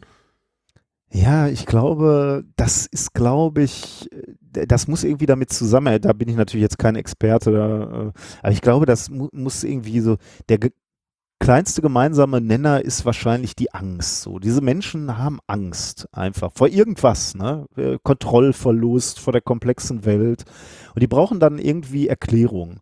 Und ähm, Erklärungen können dann halt sein, irgendwelche, äh, ja, Erde ist flach und die, die verarschen uns alle. Ist dann eine, eine Wiederermächtigung deiner selbst. Also alle anderen fallen auf diese, auf dieses Bilde rein, ja. aber du hast es du durchblickt, du hast auf einmal wieder die Kontrolle und damit natürlich auch wieder weniger Angst. Ne? Du hast, du hast wieder Kontrolle und damit weniger Angst. Und genauso natürlich mit, mit Fremdenfeindlichkeit. Ja, aber, ne? aber so langsam aber sicher dreht das ja auch Kreise, wo du ja einfach nur noch dastehst und der Mund offen steht. Ich meine, dass das Menschen dann wirklich noch glauben können. Die widersprechen sich ja in ein und derselben Theorie selber. Ja, das wird dann schon pathologisch. Ne? Also man, man fragt, also irgendwann ist die Grenze, glaube ich, zum, also dass es wirklich krankhaft ist, äh, ist, glaube ich, ganz, äh, ganz, die kommt sehr plötzlich dann, glaube ich, ja, glaube ich auch. Okay, jetzt, ähm, ich glaube, wir kommen immer wieder ins Abschweifen. Von daher springe ich mal den Teil deiner Ausbildung und kommen wir mal dazu. Ähm, dann hattest du da plötzlich so einen Padawan. Ja, genau, während des Studiums dann auch kennengelernt. Ich war schon Postdoc dann an der Uni und äh, du warst da. Postdoc gerade? Äh, ah, genau, also nach der, nach der Doktorvater, wenn ich das richtig sehe, oder? Äh, also ich äh, ja rein juristisch nicht, weil ich äh, nicht habilitiert bin äh, und du musst Professor sein, um mhm. äh, ihn, also um wirklich ein Doktorvater zu sein. Aber ich war Postdoc äh, und habe, weil, weil der ähm, der Professor wurde dann älter und, und hat sich so aus dem, ähm, aus dem Geschäft so langsam rausgezogen, hat immer weniger im Labor gemacht und hat mir immer mehr Verantwortung ge gegeben. Und wir haben dann ein neues Forschungsgebäude gekriegt und da habe ich eigentlich ziemlich alleine dann die, die Forschung geführt. Und da war Reinhard dann eben äh, in dieser Arbeitsgruppe und hat mir sehr geholfen. Also der war dann im, hat dann, glaube ich, wahrscheinlich zu Zeiten des, der Diplomarbeit habe ich ihn kennengelernt und während seiner Promotion dann sind wir Freunde geworden. Ähm, der hat dann viel geholfen, auch ähm, in diesem neuen Forschungsgebäude Dinge aufzubauen und, und Experimente zu planen und, und äh, mit mir die Strategie dann von dieser kleinen Forschergruppe dann äh, zu entwickeln. Genau, da habe ich ihn kennengelernt dann. Und ähm, wie seid ihr beide dann in dem Bereich, also ich meine, Podcasting gerutscht? War davor noch was? Hm, wir hatten war nicht euer also, erstes, äh, euren ersten Bühnenauftritte, oder? Sondern ihr habt doch mit, wie heißt das? Oh Gott, das will mir gerade nicht in den Kopf. Also stimmt, also wir haben natürlich, ähm, also wir, Science wir genau, wir haben mit Science Slams angefangen eigentlich, ja, glaube ich. Wobei ich, ich muss, ich bin mir gar nicht so sicher. Möglicherweise standen wir vorher auch schon an der Uni so ein bisschen, also da, da gibt es ja so Tage der offenen Tür und äh, Kinderuni und die Sachen haben wir, glaube ich, damals sogar schon gemacht, bevor wir sogar mit dem Science Slam angefangen haben. Mhm. Ähm, also so Bühnen, Klamotten und wir waren, glaube ich, auch zusammen sogar schon auf ähm, oh, in so Museen, Kinderexperimentiermuseen, wo wir dann schon das ein oder andere gemacht haben. Ähm, ich, da weiß ich ehrlich gesagt gar nicht, warum wir das zusammen gemacht haben. Wahrscheinlich hat er mir gesehen, hat er, hat er gesehen, wie ich mal irgendwo für irgendwas Klamotten zusammengepackt habe. Oder ich habe ihn sogar von Anfang an gefragt, ob er Lust hätte, das mitzumachen. Kann sein, ja. Ähm, irgendwie so wird es gewesen sein. Dann waren wir auf der Bühne. Aber das waren immer so Sachen, so, ja, irgendeiner bereitet dir die Bühne. Also mhm. Die Uni hat eine Veranstaltung und dann wurden wir angerufen, wollte nicht wieder was machen und dann haben wir was gemacht. Ähm, das war also immer noch relativ passiv. Jemand hat uns da hingestellt. Und, und wenn du so willst, ist es vielleicht beim Science Slam auch wieder so ähnlich. Jemand hat dir die, die Bühne bereitet. Science Slam ist ja so zehn Minuten über dein Promotionsthema sprechen. Da kam, hat irgendwann mal einer bei uns dann angerufen in der Arbeitsgruppe und hat gesagt, so, äh, hier in Duisburg ist ein Science Slam, wäre doch schön, wenn irgendeiner von der Uni das machen würde. Äh, mhm. Und dann saß ich da und habe gedacht, okay, ich probiere das. Ähm, und dann, ja, war ich bei meinem ersten Science Slam ziemlich nervös, aber Reinhard war da auch dabei, hat er dann gesehen und hat dann meine ersten drei, vier, fünf Auftritte gesehen und hat dann auch Lust gekriegt und hat das dann auch irgendwann gemacht. Und äh, nebenbei ja dann auch erfolgreicher, weil er ist dann ja auch mal irgendwann deutscher Meister im, im Science Ehrlich? geworden. Okay. Ja. Hm, das ist mir, das ist bisher gar nicht, ist ja, also mal erwähnt worden, verdammt. Ja, ist, ist natürlich auch so deutscher Meister im Science Slam, ne? Ist ja auch so ein bisschen komisch. Also ich finde das, das, irgendwie. Komisch? Also. Ja, ich finde, ich, ich habe mich da, ich habe mit dem Science Slam dann relativ schnell wieder aufgehört, weil ich es ein bisschen blöd fand, ähm, weil er immer diesen Wettkampfcharakter hatte. Also ich bin eigentlich ein sehr äh, kompetitiver Mensch. Ich mag Wettkampf, ich mag äh, mich messen. Insbesondere messe ich mich gerne gegen mich selber. Aber bei diesem Science Slam fand ich das echt anstrengend, weil ähm, da irgendwie fünf, sechs Wissenschaftlerinnen und Wissenschaftler waren und ihre Themen vorgestellt haben und am Ende wurde bewertet. Und dann gab es, dann gibt es verschiedene Bewertungsmechanismen, entweder klatschen, das war mir immer dann noch das Liebste, weil das schnell vorbei war. Ähm, oder es, es gab halt ähm, das Allerschlimmste, was ich mal hatte, war bei so einer äh, Tagung, da war auch ein Science Slam. Da hatten die sich überlegt, die Abstimmung mit Murmeln zu machen. Das heißt, das gesamte Auditorium, und das war groß da, das waren, glaube ich, 800 Leute hatten jeweils eine Murmel und die Science Slammer hatten Eimer vor sich stehen nach den Science Slams und das gesamte Publikum musste an den Science Slammern vorbei und die Murmeln da reinwerfen.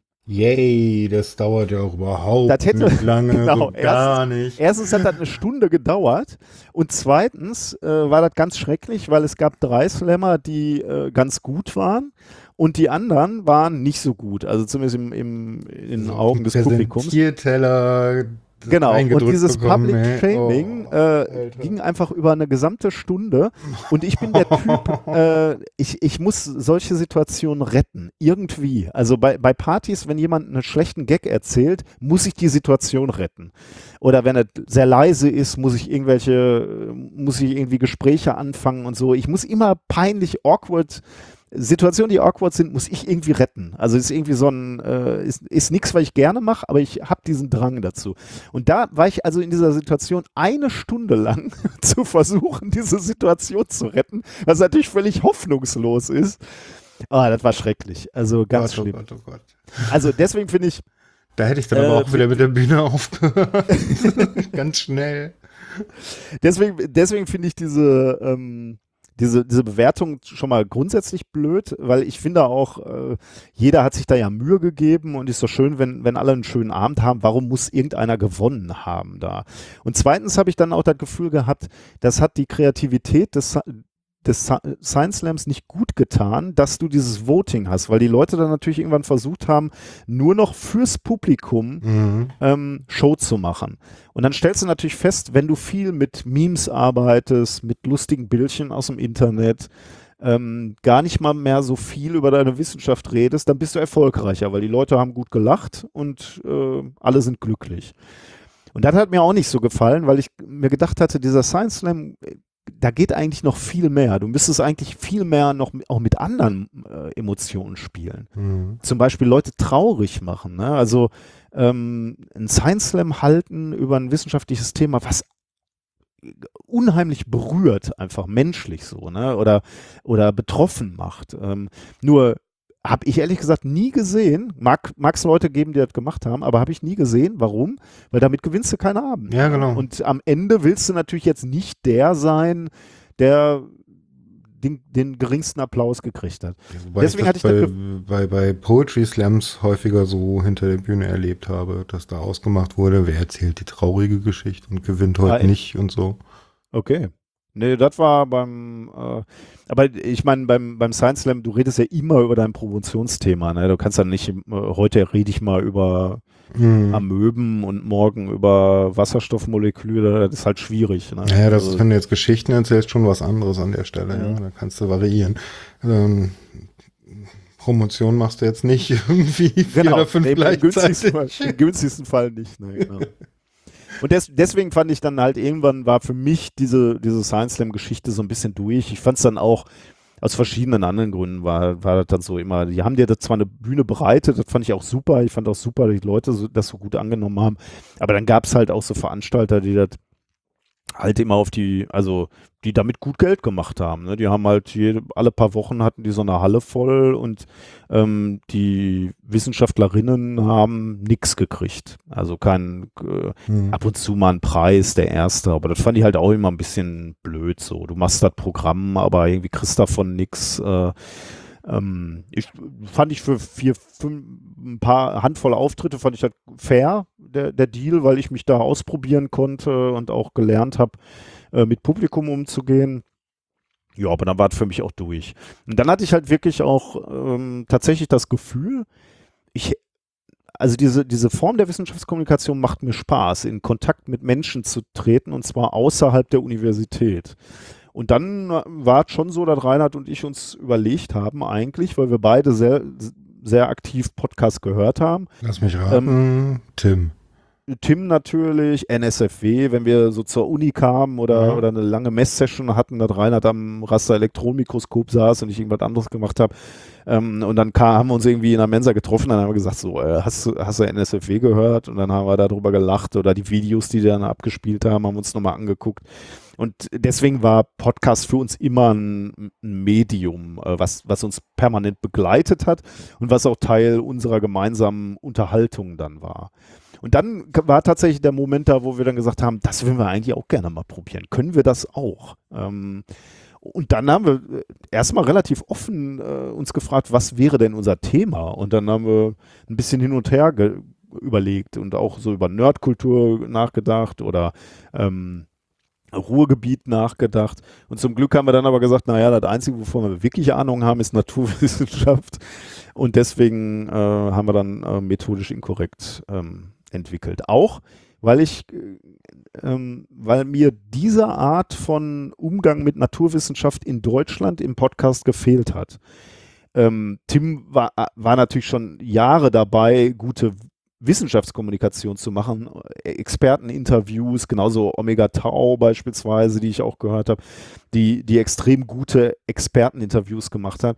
Aber ich- ich hatte diesen Wunsch, zwei kumpelartige Typen sitzen ähm, zusammen und reden über das, was sie in der letzten Woche oder in den letzten zwei Wochen in der Wissenschaft erlebt haben, was sie gelesen haben, was sie witzig finden oder, oder bewegend oder, oder wie auch immer. Mhm. Das gab es nicht, nicht, dass es mir bewusst gewesen wäre. Sowas gab es in Das gab es damals auf keinen Fall. Also in Was gab es in Amerika? Also Thi- This Week in Science war so ein, so ein Podcast, den habe hab ich in, im, also einen englischen Podcast, den ich gehört habe. Die, das war schon so ein bisschen so, das war ganz gut. Sie, das waren zwei Moderatoren, sie war promovierte auch irgendwas Biologisches, ich weiß gar nicht mehr so genau was. Äh, und der Typ war, glaube ich, kein Akademiker oder er spielte zumindest gut, dass er keiner ist. Ähm, und da, damit hast du, hattest du ein ganz tolles Rollenverständnis, also Rollenverteilung. Äh, und das war auch ein super Podcast eigentlich. Und so ein bisschen in die Richtung wollten wir dann gehen. Weil, wir eben auch die Hoffnung hatten, dass wir dadurch ähm, so, so ein bisschen die Barriere zwischen den Akademikern, den Physikern, Mhm. äh, äh, der Hochschule und der Öffentlichkeit so ein bisschen einreißen kannst. Das war Ja. zumindest unsere Hoffnung. Weißt du noch, wann deine erste Sendung war oder eure erste Veröffentlichung? Boah, da müsste ich nachgucken. Ich hab grad 2013 nachgeguckt. oder so? Ja, sehr Ähm, gut.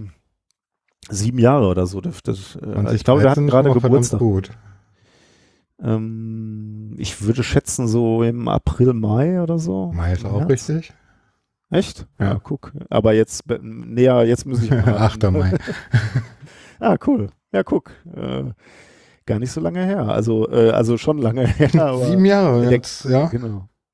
Ja, das ist, äh, das kann man sich kaum vorstellen. Also das fühlt sich nicht wie sieben Jahre an, weil da einfach auch viel passiert ist. Habt ihr am Anfang gedacht, dass es so einschlägt? Nee, überhaupt nicht. Also, äh, also, dass es überhaupt so ein Publikum für Wissenschaft gibt, hätte ich nie gedacht. Also äh, weder, Also, man, es hat wirklich nicht viele Folgen gedauert und ihr wart in aller Munde, äh, auf aller Ohren. Das haben wir natürlich nicht äh, so, so erlebt. Ne? Also wir haben, wir haben natürlich schon irgendwie so die Downloadzahlen gesehen und dann haben wir, haben uns sehr gefreut, als wir 100 hatten, weil wir dann so gedacht haben, äh, okay, 100 sind mehr, als wir Freunde haben. Also das sind jetzt wirklich Menschen, die wir nicht mehr kennen. ähm, ja, dieser Moment, den hatte ich auch. Ja. das ist der Moment. ähm, das ist ein Milestone, ja.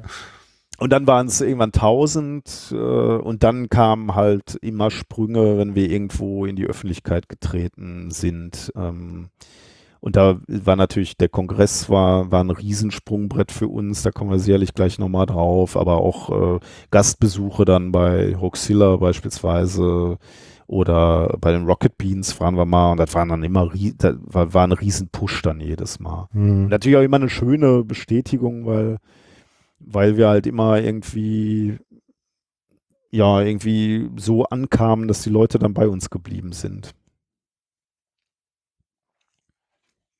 Ja, das ja, also ich meine, man hört sich das alle zwei Wochen sehr gerne an. Also äh, ihr redet da drei, vier Stunden über echt interessante Themen. Wobei ich sagen muss, meine absoluten Lieblinge sind, Lieblinge sind die IG Nobelpreise.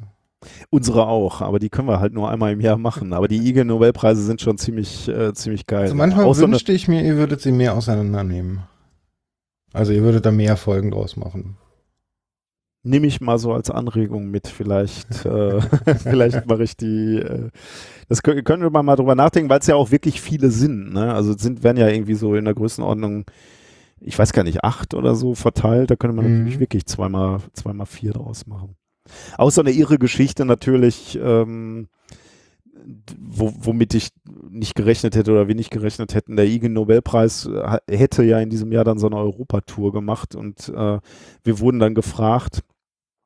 In, ich glaube, in unserer ersten IG Nobelpreisfolge hatten wir sogar diese Studie drin, äh, warum sich Hunde am Erdmagnetfeld orientieren, mhm, wenn mhm, sie mhm. ähm, Gassi gehen, sozusagen. Mhm.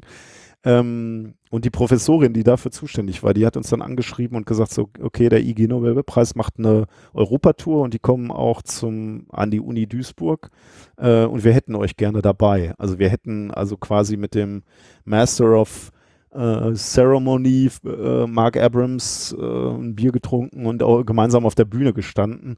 Ähm, oh, das ja, wäre gewesen, oder? Das wäre fantastisch gewesen, aber da hat uns Corona leider einen Strich äh, durch die Rechnung gemacht. Aber ist jetzt auch nicht so schlimm. Äh, allein die Tatsache, ne, dass, dass wir ähm, dass wir da irgendwie so in, in die Aufmerksamkeit geraten sind, finde ich irgendwie total irre. Also äh, das ist eigentlich das Faszinierendste. Das, wann, hast, ähm, wann hast du ja. festgestellt für dich, was ihr für einen Impact habt? Äh, Impact ist natürlich immer schwer zu sagen. Ne? Ich weiß, Impact ist. Äh, ja, aber also, also. Dass ihr für das, eine Reichweite habt, sagen wir es mal so, dass ihr auch ein das, Gewicht äh, habt mit dem, was ihr sagt. Ja. Äh, auf jeden Fall zwei Situationen und beide haben mit dem, mit dem Club zu tun. ja, das, das eine war der 32, 31 C3, 32, ich glaube der 32, wo wir wo wir im Sendezentrum, also war noch Hamburg, ne, mhm. und wir äh, haben, haben eine Stunde oder so Podcast auf der Sendezentrumsbühne angemeldet. Ähm, und da bin ich, also bin, wir sind da angereist und wir hatten alle Experimente, die wir hatten, in einem Koffer. Und mit diesem Koffer, mit diesem großen Koffer bin ich dann da zu dem Kongressgebäude gerollt. Und dann irgendwie eine halbe Stunde bevor es losgehen sollte, bin ich dann mit dem Reinhard da schon mal ins Sendezentrum und wir standen da mit unserem Koffer und es war relativ leer da. Und wir, wir haben gedacht, ob jetzt überhaupt einer kommt. Was machen wir, wenn hier gar keiner kommt? Also, weil uns, wir, wir hatten kein Gefühl dafür, ne, ob uns, ob uns jemand kennt. Und, ähm, und ich kam mir auch richtig bescheuert vor, ne? mit diesem Koffer mit Experimenten, wie so, ein, wie so eine Zaubershow da angerollt zu kommen und diese Sachen auszupacken. Und dann haben wir die, die Plörren da aufgebaut und dann ging es los und dann war es halt. Ähm, dann hatten wir zu tun. genau, ja. Es wurde dann relativ schnell ähm, schnell voll. Ähm, und verdammt voll. Also das war, da war plötzlich Hektik angesagt hinter der Bühne. Ich hatte dann, äh, als ich glaube, als wir kurz bevor wir angefangen haben, habe ich den Ralf Stockmann dann gehört, wie er irgendwie telefoniert hatte und dann mit jemandem ge gesprochen hat und gesagt hat, komm mal, komm mal vorbei. Ich glaube, jetzt passiert was Großes. Äh, und das war wieder auch so ein Moment, wo jemand schon was gesehen hat, was ich einfach noch nicht sehen konnte. Und ja, dann haben wir angefangen und dann kamen halt wirklich so viele Leute, dass ihr dann da irgendwann das Gelände gesperrt habt, also diese Rolltreppen, glaube ich, gesperrt habt oder zumindest da Flatterband gezogen habt, dass da nicht noch mehr Menschen stehen bleiben und dieser Verkehrsfluss da völlig zum Erliegen kommt. Also effektiv hatten wir dann ganz zum Schluss eine Menschenkette aus Engeln, die sich das bei euch anschauen wollte, deren Aufgabe es war, sich an den Händen zu halten, damit sich da keiner mehr hinstellt. ja, das war so ein Moment, wo du dann, äh, wo du dann nachher, also das ist dann wie in so einem Film, ne? dann ist das vorbei und dann denkst du, okay, das hat schon ganz gut funktioniert. Und das war dann, ähm, also das hat dann einfach auch nochmal Downloadzahlen generiert und äh, also viele, glaube ich, waren da auch nicht, weil sie uns toll fanden vorher schon, sondern weil sie uns da zum ersten Mal gesehen haben. Das sagen uns heute auch noch viele Leute, das hat ein Erweckungsmoment für sie dann war. Ähm, aber ja, das, das ist auch war, den, also es war auch für den Kongress etwas komplett Neues. Ja, das haben wir natürlich nicht so gesehen, weil der Kongress für uns sowieso immer neu war. Und das war für uns oder für mich dann auch immer schwierig, weil ich zum, zum Kongress oder den Club und, und Kongress immer äh, extrem ehrfürchtig wahrgenommen habe, weil da einfach immer so viele Leute waren die von so vielen Dingen so viel Ahnung haben. Und ich hatte, hatte irgendwie das Gefühl, ich kann gar nichts einbringen hier. Also, äh, ja, welcome to the club. Ja, wahrscheinlich geht es vielen so, aber ähm, ja, das, damit habe ich wirklich gerungen und da ringe ich im Prinzip heute noch mit. Ne? Also ähm, das erste, was mir der, der Chaos Computer Club beigebracht hat, ist eine gewisse Form von Demut. Ja, ja, ja. Demut habe ich im Zusammenhang mit dem Club und mit dem äh, Kongress auch schon oft äh, in den Mund genommen. Ja, Demut immer. Ja, ja ich, ich gehe immer demütig. Also ich gehe immer extrem bereichert und motiviert natürlich vom, vom Kongress nach, wieder nach Hause, aber äh, auch immer sehr, sehr demütig, weil ich, äh, weil ich wieder Leute gefunden habe, die einfach auf einem unglaublichen Niveau sind, wo du so denkst, äh, ja, nicht nur das. Also ich meine, ähm, auch im Club oder so. Ich meine, ich habe ja jetzt für mich selber sehr früh angefangen mit dem ganzen Computerscheiß und ich war da auch nicht schlecht drin und das mit dem Cracken, das ging auch sehr gut und so, ne? Aber erst im Club habe ich gemerkt, dass das, ja, es gibt immer jemanden, der kann es besser. es gibt immer jemanden, der versteht davon noch wesentlich mehr. Und ich bin eher so ein Generalist. So. Wahrscheinlich würde ich mich auch so bezeichnen, ja. Ich bin auch eher ein Generalist, ja. Und ja, es ja, ist schon faszinierend am, am, Kongress, weil du siehst mal Leute, die besser sind in, in Dingen, ähm, aber du lernst das zu schätzen und zu lieben, dass es Leute gibt, die das können, aber du lernst dich auch zu schätzen und zu lieben irgendwie. Also diesen, diesen Raum und diesen Spagat schafft der, der Kongress eigentlich immer ganz gut. Aber Rewind, also ihr habt jetzt mit eurem Podcast sehr früh, sehr schnell, finde ich, sehr viel Erfolg gehabt. Und ihr habt den auch einfach weiter so durchgezogen. Vielleicht war das einfach nur euer zweiwöchiges Programm, oder? Genau, ja. Also ähm, wir, hatten, wir hatten Glück, dass irgendwie der, die, das Konzept von Anfang an eigentlich ganz gut funktioniert hat und wir hatten jetzt wenig Grund, irgendwie was daran zu schrauben und zu ändern. Also wir haben Nuancen mal geändert. Sowas von gefehlt, ganz ehrlich. Das hat mich, also es hat ja, danke. auch mich echt glücklich gemacht, dass es so einen Podcast gibt, den ich, den ich sehr gerne und, und mit sehr viel Wissensgewinn auch hören kann. Äh, also uns freut es natürlich auch, dass wir irgendwie dann den Riecher hatten, wie man sowas aufbaut. Ich meine, da war ja unser erster Podcast, den wir gestartet haben. Das hätte ja auch in die Hose gehen können oder das hätte dann nicht funktionieren können, äh, dass wir irgendwie da ein Konzept gefunden haben, was den Leuten zusagt. Äh, freut einen natürlich. Ähm, Und ihr seid auch noch so in die zweite Podcast-Welle hineingekommen, ne? Genau, also die, da hatten wir sicherlich auch zeitlich dann wieder ein bisschen Glück, also dass wir da irgendwie den Schwung mitnehmen konnten. Also da hat sich dann wieder, glaube ich, viel getan, gerade in Deutschland, und da ist viel, viel Schwung aufgenommen worden und genau da konnten wir dann halt wirklich äh, von profitieren. Also so was wie, wie das Sendezentrum, was halt bei verschiedenen Veranstaltungen aufgebaut wurde, das war natürlich für uns super, ne? weil wir zum ersten Mal auf Bühnen konnten und diesen Podcast zeigen konnten. Und äh, ja, Podcast an sich hat halt äh, Aufmerksamkeit bekommen, äh, von, von äh, dem wir dann profitieren konnten. Ihr seid übers Sendezentrum an den Club gekommen, oder? Ähm, Also Da immer wenn wir vom nicht, Club ich- reden, das Chaos Computer Club. ne? Ja, Also, natürlich, ja. hm. ja. äh, ich weiß gar nicht, ob ich das so sagen würde. Ich glaube, ich bin zum Club gekommen oder zum Kongress gekommen, weil äh, Tim immer davon gesprochen hat oder äh, Logbuch Netzpolitik äh, haben immer ihre, ihre Abrisse gemacht von, Mhm. ähm, vom äh, Kongress. Äh, Allerdings glaube ich schon, äh, dass es geholfen hat, dass das Sendezentrum da war als Anlaufpunkt. Also, dass ich mich da nicht völlig verloren gefunden hätte. Äh, Das war eure wusste- Village. Genau, da war unsere Village, genau. Wir waren vorher auf diesem Podcaster-Treffen, ähm, die es äh, die es in der Community dann schon gab. Und als die dann gesagt haben, wir gehen jetzt auch zum Kongress und bauen dann eine Bühne auf oder haben zumindest unser Village da, ähm, da war eigentlich klar, dass wir uns das auch mal angucken. Und ähm, das hat sicherlich geholfen. Aber ich, äh, also ich habe den Club und den, äh, äh, den Kongress auch vorher schon wahrgenommen. Aber äh, zugegebenerweise hätte ich mich wahrscheinlich nicht getraut, mich da so reinzuschmeißen. Ähm, hast du vorher schon die äh, Videos gesehen, bevor du mal da warst? Ähm, vereinzelt, ja. Also ich äh, ist jetzt nicht so, dass ich irgendwie die Jahre davor schon immer wirklich alle geguckt habe, aber ich habe immer mal reingeguckt, ja. Finde ich interessant. Also, für, wie war dann für dich das erste Mal auf dem Kongress? So dieses da ankommen, zu sehen, was da eigentlich passiert. War das in Hamburg oder war das? Das war Hamburg, ja. okay. Also äh, er, der erste war auf jeden Fall der 31C3, also relativ spät. Äh, ja, das Ja, das war ja auch das, wo wir uns öffnen konnten. Also ich meine, wegen der Größe. Oder? ja, ja, genau. Ich meine, Ja, Berlin war halt bei 3000 Schluss und das Ja. waren auch eigentlich nur 2500 und äh, ja.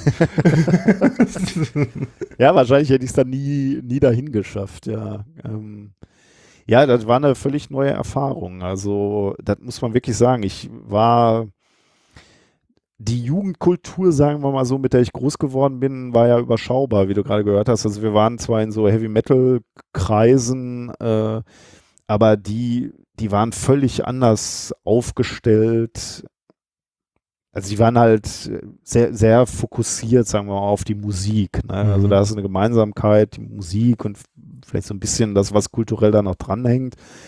Ähm, aber der Kongress, den habe ich einfach völlig anders von Anfang an wahrgenommen. Der ist extrem breit erstmal. Diese thematische Vielfalt hat mich erstmal überrascht natürlich, weil ich dachte, also okay, es wird jetzt äh, erstmal ein paar Tage massiv um Computer gehen und Technik, aber ich ha- hatte halt nicht damit gerechnet, dass er gestrickt wird beispielsweise, ne? oder Yoga-Stunden gemacht werden oder äh, keine Ahnung. äh, Ich meine, du, du weißt ja, wie, wie vielfältig das ist, aber oder wie viel, äh, wie viel Zeit sich genommen wird, mit Kindern zu arbeiten und, und, und Kinder das hat da anzuleiten. angefangen.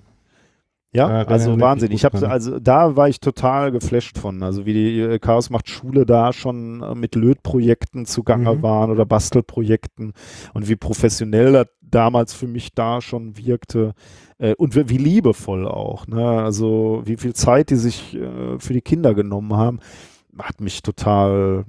Chaos macht. Schule gab es schon länger, aber ähm, der Platz war dann erstmal da. Also ich meine, das fand ich auch sehr geil, dass wir im ersten Jahr in Hamburg war, war ich dabei, wie dann irgendjemand ankam und meinte, sagt mal, haben wir hier noch ein paar Räume? Ja, haben wir, klar, kein Thema. Was habt ihr dann vor? Ja, wollen Kindergarten einrichten. Äh, Ja, hier, Schlüssel, bitteschön, mach. Und da ist diese ganze Welt draus entstanden, die es jetzt ist, ne? Also der eigentliche, Ja, das- eigentliche das halt- Kidspace. Ja, also das, diese Initiative von den Menschen ist halt etwas, was ich äh, in der Art und Weise vorher nie gesehen habe. Die, äh, also ich kannte halt Kongresse oder äh, Tagungen äh, aus dem professionellen Umfeld, wo dann Damit ist das in Veranstaltung keiner Weise zu Nee, vergleichen. das ist genau, ja, aber das musst du erstmal sehen. Ne? Also du musst erstmal begreifen, äh, was, wie viel mehr möglich wäre. Also ich habe ja immer gelacht, ne, weil äh, diese, diese Tagungen, bei denen ich war, das waren internationale Kongresse, wo, wo du viel Geld dafür bezahlt hast, dass du da hin durftest. Mhm. Und die haben halt äh, veranstaltungstechnisch nichts gebacken gekriegt, außer dass du äh, Kaffee gekriegt hast und die haben einen Beamer hingestellt, wo PowerPoint drauf lief. Mhm. Ne? Ja, Und das so ja auch an, an sowas wie Aufzeichnung, äh, da war gar nicht dran zu denken. Äh, ich, ich war total geflasht, weil, also ich, ich hatte in meinem Leben immer die, die, die Prämisse, wenn ich irgendwo hingehe, dann, ähm, äh, dann ähm, Möchtest äh, tue ich was da, äh, da, dann, dann muss ich irgendwas dazu beitragen, irgendwie so. Ah, ne? okay. Ähm, und äh, beim 31C3 hatte ich tatsächlich dann, das, das muss dann wirklich äh, schon dieser erste Auftritt gewesen sein mit Reinhard. Also wir hatten diesen Minkorrekt-Auftritt und ich hatte sogar noch einen, einen Talk angemeldet. Also ich wollte, wollte noch über, ähm, über einen meiner wissenschaftlichen Themen sprechen. Ähm, und ähm, das war der erste Vortrag in meinem Leben und ich habe wirklich auf Kongressen und Tagungen viel geredet. Äh, das war der erste, wo ich Instant Feedback bekommen habe, weil ich halt bei Twitter nachher gucken konnte, wie den Leuten mein Vortrag gefallen hat. Ne? Und ich war total geflasht davon. Also, dass du auf eine Bühne gehst, du erzählst etwas, du gehst runter und du kriegst ein Feedback. Mhm. Ähm, das, dann muss man sich mal vorstellen, dass ich das vorher nie erlebt habe. Also diese, wie, wie Technik zum Einsatz gebracht werden kann. Ne? Also Social Media natürlich, das hat ja erstmal nichts mit dem Kongress, wenn man so will, zu tun, außer dass natürlich gezielt kanalisiert wird und gesagt, so wir, äh, wir tweeten jetzt unter dem Hashtag für den Vortrag so. Dadurch ist es natürlich dann doch irgendwie auch wieder der Kongress. Ähm, und das hat mich total fasziniert. Also ähm, zu, zu sehen, wie viel mehr möglich ist. Das freut mich. das freut mich. Ja, also äh, ich, ich weiß nicht, auf wie viel Kongressen du sonst so bist, aber die sind, die, und die sind jetzt war auf- immer noch scheiße. Ne? Ja, ja, ich war- war früher auf vielen IT-Kongressen und so weiter und wurde von der Firma natürlich auch dahin geschickt und sowas, aber entschuldige bitte, ähm, jedes einzelne Mal ist totale Zeitverschwendung gewesen. Wirklich jedes einzelne Mal.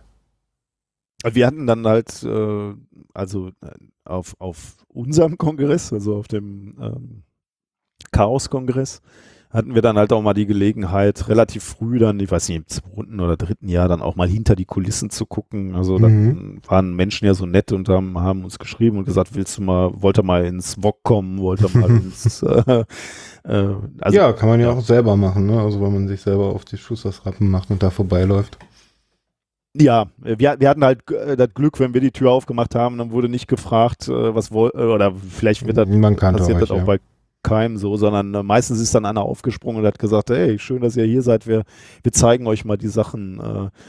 Und das war halt auch total faszinierend zu sehen, was da aufgebaut wird. Also diese Vorstellung, dass die Leute einfach äh, viele Tage vorher anreisen, um diese gesamte Infrastruktur aufzubauen, äh, die gar nicht vorhanden ist in diesem Kongresszentrum. Ne? Leitungen, die gelegt werden und liegen bleiben dürfen, weil Mhm. Brauchen wir Weil nächstes die- Jahr ja wieder. Erstens, weil wir sie wieder brauchen und weil das äh, Gebäude an sich dann vielleicht auch denken, naja, vielleicht können wir es ja wirklich mal gebrauchen, vielleicht braucht man sowas mittlerweile. Ähm, Ja, da haben wir auch schon so schöne Sachen erlebt, wie äh, dass man von irgendwie der Haustechnik zur Seite genommen wurde und so, ey, ey, äh, wollt ihr noch Kabel verlegen? Wie, ja, guck mal da. Und dann hast du da so eine riesige Trommel mit Glasfaserkabel, so, äh, danke. Hm, okay, alles klar. ja, das ist natürlich, das ist halt äh, absolut äh, faszinierend. Also da, das fasziniert mich auch in, in jedem Jahr, wenn ich da bin, dass ich sehe, also wie viel kreatives Potenzial da versammelt ist. Und äh, ich frage mich immer so, leider ist es ja wahrscheinlich kein, kein Abbild unserer Gesellschaft. Ähm, aber ich glaube, wir haben unheimlich viel schlafendes Potenzial in unserer Gesellschaft. Nicht in der Dichte, wie, wie es auf dem Kongress ist natürlich, aber dennoch, wenn du Leuten mal Dinge in die Hand geben würdest oder machen lassen würdest, dann würden auch tolle Dinge passieren, glaube ich. Ich denke schon, dass da ein wesentlich größeres Potenzial in der Gesellschaft ist, als wir das so annehmen. Glaube ich auch, ja. Also, ich meine, ich bin ja auch nur so ein ganz normaler Idiot im Endeffekt. Also. Ja, da weiß ich jetzt nicht, da würde ich wahrscheinlich widersprechen. ja, okay, ich bin ein bisschen verrückter, okay, in Ordnung. aber ich meine, wir sind ja alle nicht ganz frisch. Also egal, aus welcher Position ich das jetzt betrachte. Also vieles sind ja die Zwänge, die sich den Menschen und, äh, unterwerfen. Und okay, äh, man hat dann vielleicht einen inneren Drang, sich äh, Bereiche zu suchen, in denen diese Zwänge nicht so herrschen.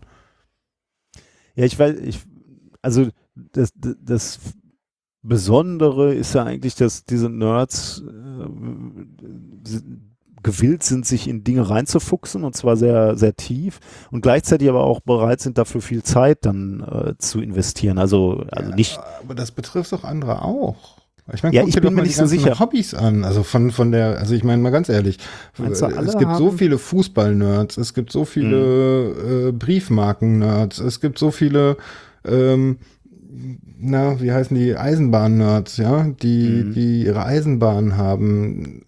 Ja, da vielleicht. die ganzen Leute, die Factorio ja. durchzocken zum 285 Millionensten Mal. Oder Spiel XY. Also ich meine. Ich hätte halt ein bisschen Sorge gehabt, dass es viele auch gibt, die eben da schon den Trieb nicht mehr haben und die zu Hause sitzen und Fernsehen gucken äh, und uns dann wirklich viel chillen. Aber ja, vielleicht hast du recht. Ich nicht mal mehr. Also das, Potenzial. Das, das, weil das zum Beispiel glaube ich nicht, weil wir haben eine wesentlich steigende Form von Medien, die interaktiv sind. Entweder beteiligst du dich selber oder du spielst es selber, ja. Aber es ist natürlich auch eine Form von Konsumieren. Klar, kann man auch sagen, du sitzt einfach nur stumpf da, aber es ist schon mal ein bisschen was anderes, als irgendwie mhm. sich die ganze Zeit von einem Fernseher berieseln zu lassen. Auf der anderen Seite sehen wir, dass immer mehr der Menschen irgendwie klar zu Netflix abwandern und so weiter, aber lineares TV äh, würde ich jetzt sagen mal nicht mehr als die Quelle Nummer eins sehen ab einem bestimmten Alter. Kann ich mir auch nicht vorstellen, ja. und äh, ja, du, du suchst dir halt mehr Bereiche, in die dich interessieren. Man, bei ganz vielen sind es halt Computerspiele und das kann man werten, wie man will, aber guck dir die DIY-Szene an, wie die explodiert, allein dadurch, dass irgendwelche Leute auf YouTube DIY-Sachen hochstellen. Mhm. Sowas. Also ich meine, ist ja nicht so, dass die Leute das nicht alle in sich haben irgendwo. Ich kenne nur ja, ganz wenige, die von sich aus sagen, das ist eigentlich nicht so. Vielleicht hast du recht, beim Kongress ist es halt so, dass davon viele zusammenkommen und äh, die haben dann auch noch Bock, was gemeinsam aufzubauen, also ein, ein unter einem gemeinsamen Dach Dinge aufzubauen und dann, dann fällt es natürlich mehr auf und, ja, und ist auch magisch. Ich finde, da sind aber noch zwei andere Punkte, die da mitspielen. Zum einen IT, so wie sie in Deutschland gewachsen ist, ist immer eine Sache der Spinner gewesen. Ja, mal ganz ehrlich, es ist immer eine Sache der, der irgendwie ja, das Bild vom Nerd kommt nicht, nicht, nicht von ungefähr, ja. Also äh, die im Keller eingesperrten, die aber irgendwie schon coole Sachen machen, die ein bisschen wie Magier sind. Ja, das, dieses Bild wurde mir halt so auch oft auferlegt. Im Endeffekt. Im Endeffekt habe ich, bin ich kein Magier gewesen, der irgendwie bei damals Click City äh, im Keller gesessen hat und auf alten Computern versucht hat, ein weltweites Chat-System aufrechtzuerhalten, ja. Also das war Messi, aber nichts anderes. Hm. Auf der anderen Seite, äh, dieser Bereich, dieser Berufszweig hat sehr viele neurodiverse Menschen angezogen. Denn das war etwas, wo viele andere keine Ahnung von hatten, also hat man sie machen lassen. Hm. Und ich glaube, das merkt man im Kongress, also nicht nur im Kongress, in dem ganzen Club, in diesem ganzen Club- und Hacker-Umfeld noch sehr. Weil da wird Menschen mehr Raum gegeben, sie selbst zu sein. Auch wenn es mal nervt. Meinst du, das würde ähm, auch auf größerem Maßstab funktionieren? Also ja, würden, wenn Menschen sich bewusst würden, dass diese, diese Diversitäten existieren und dass das auch ganz in Ordnung ist und dass nicht unbedingt sie damit gemeint sind. Mhm. Ja, aber es ist halt auch manchmal unbequem. Man muss sich halt manchmal auch klar machen, ja, okay, der Gute hat gerade einen Meltdown, nimm den jetzt nicht so ernst. Mhm. Ja? Mhm. Und diese Unbequemlichkeit ist den meisten in unserer Gesellschaft zu viel. Mhm. Und das hat man da aber nicht. Also da kann, dann lässt man sie halt. Also dann sind, ist das halt der Weirdo, der aber unseren Computer super cool macht. Dann äh, geben wir dem viel Geld und der macht das schon und sagen ihm, was wir wollen und lassen ihn ansonsten in Ruhe, ja. so war es ja. So, so Ja, ja, ist es das- auch das- oft noch. Und, und gesellschaftlich gibt es natürlich die große Angst, anders zu sein als andere. Ne? Du willst halt eigentlich mit der Masse mitschwimmen und, und nicht allzu sehr rausstechen. Ähm, Genau. Ja. Bei uns merkst du einfach, okay, wir sind alle verrückt. ja, ja, genau. Ja, die, also, die einen mehr und die anderen weniger, aber genau. Wie regst du dich darüber auf, dass du gerade irgendwie ah, dein Make-up verrutscht ist? Guck mal, der, der läuft mit einem roten Bart rum. genau. Ist wie in Berlin im Endeffekt, ja. Ich meine, also ich, ich, ja, ich habe den totalen, ich habe den totalen, ähm, na, wie, wie sagt man das, äh, Kulturschock gehabt von, als ich von Karlsruhe nach Berlin gekommen bin. Denn in Karlsruhe wurde ich immer auf meine Äußerlichkeiten, meine grüne Lederjacke, meinen roten Bart, meine Tätowierung etc. Ich wurde jeden Tag drauf angesprochen von wildfremden Leuten. Krass, okay. Und in Berlin plötzlich gar nicht mehr. da habe ich mich umgeschaut und dachte mir, boah, ihr seid alle noch viel wilder als ich, das ist cool.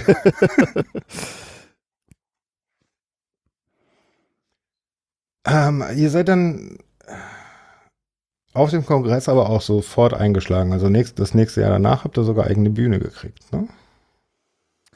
Äh, genau, ich weiß gar nicht, wie haben wir uns dann angemeldet? Könnte Ich sein, wurde ja. gefragt. Ich glaube, es war so eine glaube- Mischung von äh, einige Leute Das kann haben sein, euch ja. nahegelegt, euch doch Ja, mal anzumelden, weil sie so. eigentlich wollten das. Das könnte sein, ja. genau, wir haben was angemeldet und waren dann etwas erschrocken, als, äh, als es hieß, äh, wir wollen euch da in diesem Saal haben, wo dann, glaube ich, tausend Leute reinpassten. Und wir gesagt haben, okay, das ist, das funktioniert nie. Also so viele äh, wollen das nicht sehen. so, so viele wollen das nicht sehen. Und äh, auch da waren wir natürlich wieder überrascht, dass genau das funktioniert hat. Also da wollten doch tausend sehen und äh, fand es auch nicht schlecht. Es wollten wesentlich mehr als 1000. Ja, naja, es äh, haben dann auch mehr gesehen, weil natürlich gleichzeitig du auch noch im Stream gucken konntest und so. Und da war natürlich auch wieder ne, dieses Erlebnis, Ja, gleichzeitig auch Feedback kriegen und, und du, du kriegst mit, dass das Leute sehen wollen und auch gucken und kommentieren. Das war schon irre natürlich. Wie viel habt ihr von dem ganzen Hickhack dahinter mitbekommen? Also ich meine, ihr wusstet ja dann irgendwann, wir dürfen nicht ins All 1. Äh, ja, auch nicht, nicht so viel. Also, äh, also klar, ihr habt uns ein paar Mal die Anweisung gegeben, irgendwie, äh, äh, ihr geht in Saal 1 und dann irgendwie wieder nicht. Und man, man hatte natürlich so das Gefühl, dass so recht keiner weiß, wo wir, wo wir hin sollen. Ähm, War in dem Moment auch so. war natürlich auch so, genau. Ihr wolltet natürlich Dinge möglich machen, aber irgendeiner muss dann ja irgendwann die Entscheidung treffen. Ähm, deswegen hab, haben wir da schon ein bisschen mitgekriegt, dass da natürlich ein bisschen Hickhack war und ein bisschen hin und her war. Aber das ist ja natürlich bei Chaos-Veranstaltungen immer auch ein bisschen. Ne? Da muss man schon. Es steckt im Namen, Leute. Genau, ja. Also und äh, das ist, äh, das, das macht einfach auch viel möglich, ne? muss man auch ganz klar sagen. Also dies, dieser Chaos. Äh, ähm, das muss man ganz klar sagen. Das, also wenn, wenn jetzt jemand bist, der extrem viel Plan und äh, Sicherheit braucht, also jemand, der, der eine Woche vorher schon wissen muss, wann, wo, was genau präzise abläuft, dann kann das äh, bestimmt stressen. Aber ähm, wenn du dich darauf erstmal eingelassen hast, kann man auch mit großer Gewissheit sagen, es wird funktionieren. Äh, die Wege dahin sind manchmal etwas äh, unkonventionell, aber äh, es wird funktionieren irgendwie. Äh, das mussten wir dann auch erst lernen. Ne? Also wir haben die ersten Jahre nie irgendwie begriffen, äh, was, äh, was die Leute beim Kongress möglich machen können. Also äh, beim, beim ersten äh, beim ersten ähm, Camp beispielsweise, da haben wir auch wieder alles rangeschafft alleine und, und äh, äh, flüssigen Stickstoff besorgt, der dann da irgendwie angeliefert wurde. Wir haben erst danach eigentlich so richtig begriffen, dass es dafür ja eigentlich Menschen gibt, die Mhm. Logistik machen ne, und können und einfach auch äh, einfach alles können. Also den, also wir, danach haben wir ein, zwei, dreimal mit den Leuten gesprochen, gesagt, so jetzt haben wir aber wirklich einen außergewöhnlichen Wunsch, so könnt, klappt das irgendwie auch noch. Und äh, irgendwie äh, haben die das immer hingekriegt, alles. Äh, und Ja, das habe ich viel zu spät dann erst Ir begriffen. irgendwen gibt es halt, der sich dann damit auskennt. Genau, ja. möglich machen kann. Und mir wird irgendwie dann auch dahin geschubst. Also ich meine, müssen wir ja auch. Also wir kriegen ja von den Speakern teilweise auch mal Sachen, wo wir dann da sitzen und sagen, wie machen wir denn das? mhm. Also ich hatte, äh, also bei, jetzt beim letzten Camp äh, haben wir was gebastelt, äh, Reinhard und ich, und wir wollten, äh, und, wir brauchten Golfball und äh, also wir hätten nicht, wir wussten selber nicht, dass wir einen brauchten, aber wir, wir standen da und, und sagten dann nur so, äh, eigentlich müsste man mal mit dem Golfball ausprobieren. Und es ist halt wirklich einer losgelaufen äh, zum. Ich wollte gerade fragen, wie ähm, lange es gedauert hat, bis ihr zum geworfen wurdet. Und der kam wieder mit einem mit einem Golfball und ja dann habe ich gesagt, wieso habt ihr da einen Golfball im Lager? Und dann habe ich gesagt, ja, der, der LKW-Fahrer kam und der war irgendwo in irgendeinem anderen Lager und hatte dann Golfball gesehen und hat sich gedacht, den nehme ich mal mit, wer weiß, wofür den, wir den brauchen. Und genau diesen Golfball brauchte ich in diesem Moment.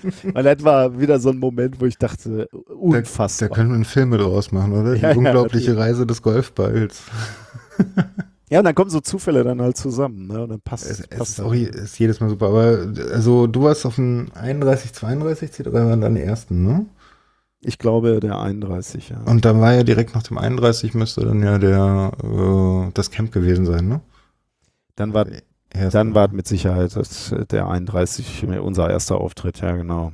Ja, und der, das Camp war dann natürlich nochmal irgendwie Chaos hoch drei. Ne? Also das war, ist dann einfach nochmal, äh, ja, als würdest du von einer zweidimensionalen Welt in die dreidimensionale treten. Das ist einfach nochmal magischer und besonderer. Das ist irgendwie, also das, das ist, es, es gibt so, ähm, ich hoffe, ich werde noch viele Sommer haben, aber ähm, die, die beiden Camp-Sommer die ich erlebt habe, sind halt so, dass du sie nicht mehr vergisst. Die brennen sich einfach so sehr in deine Seele rein. Mhm. Diese, diese Nächte, wo du durch äh, Trockeneis, Nebel läufst, äh, in irgendein Zelt rein, da ist eine Popcornmaschine, äh, du kriegst eine Tüte Popcorn in die Hand gedrückt, du läufst weiter, du lötest hier mal und du ziehst irgendwie so durch die Nacht und es sind Eindrücke, die einfach nicht aufhören das kannst du auch keinem erzählen, der noch nicht da war, aber das ist wirklich äh, wie eine, wie auf einem anderen Planeten äh, für, für eine Woche oder wie lange du da bist.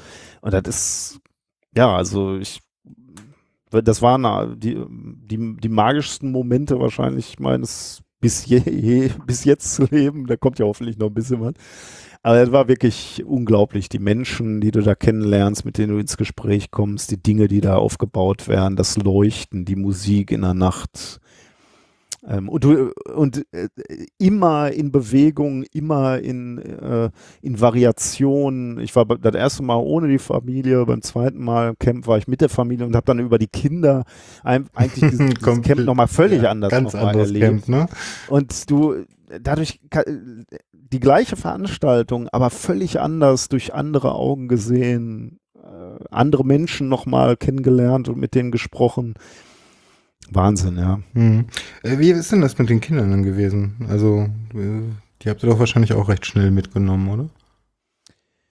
Ab Anfang an eigentlich, ja. Ich, ähm, die, ähm, also die, das Mädchen ist, äh, ist erst vier, also die ist sozusagen in unserer, in unsere ähm, Club und Kongress, in, in unser Club und Kongressleben reingeboren worden. Die musste also von Anfang an mit. Wobei, die war tatsächlich beim allerersten, wo sie geboren war, war sie dabei und wurde mit rumgetragen. Und dann hat sie, glaube ich, mal einen Kongress ausgesetzt, glaube ich, oder sogar zwei. Und dann, äh, da war sie dann bei den, bei den Großeltern.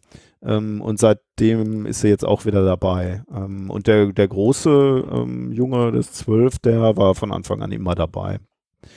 Äh, ja, das ist natürlich, wieder natürlich was, was, was ich nie genug loben kann. Also diese Tatsache, dass du die Kinder da einfach äh, selbstständig rumlaufen lassen kannst und äh, die Menschen sind immer hilfsbereit und äh, es gibt immer Angebote für die Kinder, ist natürlich absolut fantastisch für mhm. Familien. Ja, ist einfach nur, äh, einfach nur schön. Ähm, macht ihr noch mehr im Chaos-Umfeld? Anführungsstrichen. Ähm, also ich habe ähm, ich, weiß gar nicht, ich bin noch gar nicht so, ich hatte dann einfach wirklich auch das Gefühl, ich will was zurückzahlen. Ne? Und dann bin ich erstmal Clubmitglied geworden. So fängt man das verdammt schnell, wenn man mal da war, oder? Bitte? Das Gefühl, das hat, Gefühl man hat man schnell, ja. Sehr ja, schnell, wenn man ja. da war. Ja. Also so, so hat es schon mal, äh, so hat es dann äh, angefangen und äh, jetzt ähm, ja eigentlich auch seit dem letzten Kongress möglicherweise oder dem davor ähm, weil der Sohn jetzt auch in so einem Alter ist, wo ich sage, jetzt will ich den eigentlich noch tiefer eintauchen lassen, ähm, haben wir eigentlich vor, äh, hier auch die, die lokalen Airfas uns mal anzugucken, um da uns einen äh, quasi auszusuchen, wo man dann etwas tiefer also mit der beschränkten Zeit, die, die ich im Moment habe, aber dann doch regelmäßiger da auch mal mit, mit dem Sohn dann hinzugehen, um da ähm, ja, vom, vom Clubleben, vom alltäglichen Clubleben ein bisschen mehr mitzukriegen. Das ist, ist, uns jetzt noch nicht gelungen, aber das würden wir als Familie gerne machen. Na, also Erfas, ihr seid aufgerufen.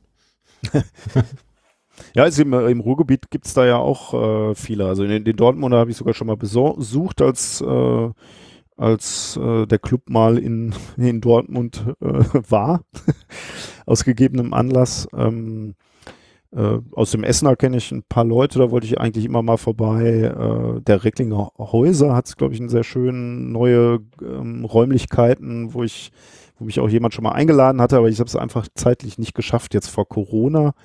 Naja, und jetzt war, war alles so ein bisschen schwierig. Ja, es dauert jetzt noch ein bisschen, bis das sich alles wieder einrenkt, ne? Äh, ja, ich fürchte fast. Ja. Und bei der, äh, dadurch, dass wir mit methodischen Korrekt so ein bisschen durch die, durch die Lande getingelt sind, da hatten wir auch ähm, ja, viele Gelegenheiten zum Glück, wo Leute dann gesagt haben, kommt doch mal vorbei. Äh, wenn ihr mal, worauf ich gerade hinaus will. Äh, das ist nicht mal ganz, äh, also es ist leider seltener möglich, als wir es äh, wollen, weil du, du, reist halt irgendwo an und dann ist es zeitlich auch ein bisschen knapp und am nächsten Morgen musst du manchmal auch dann sofort wieder weiter.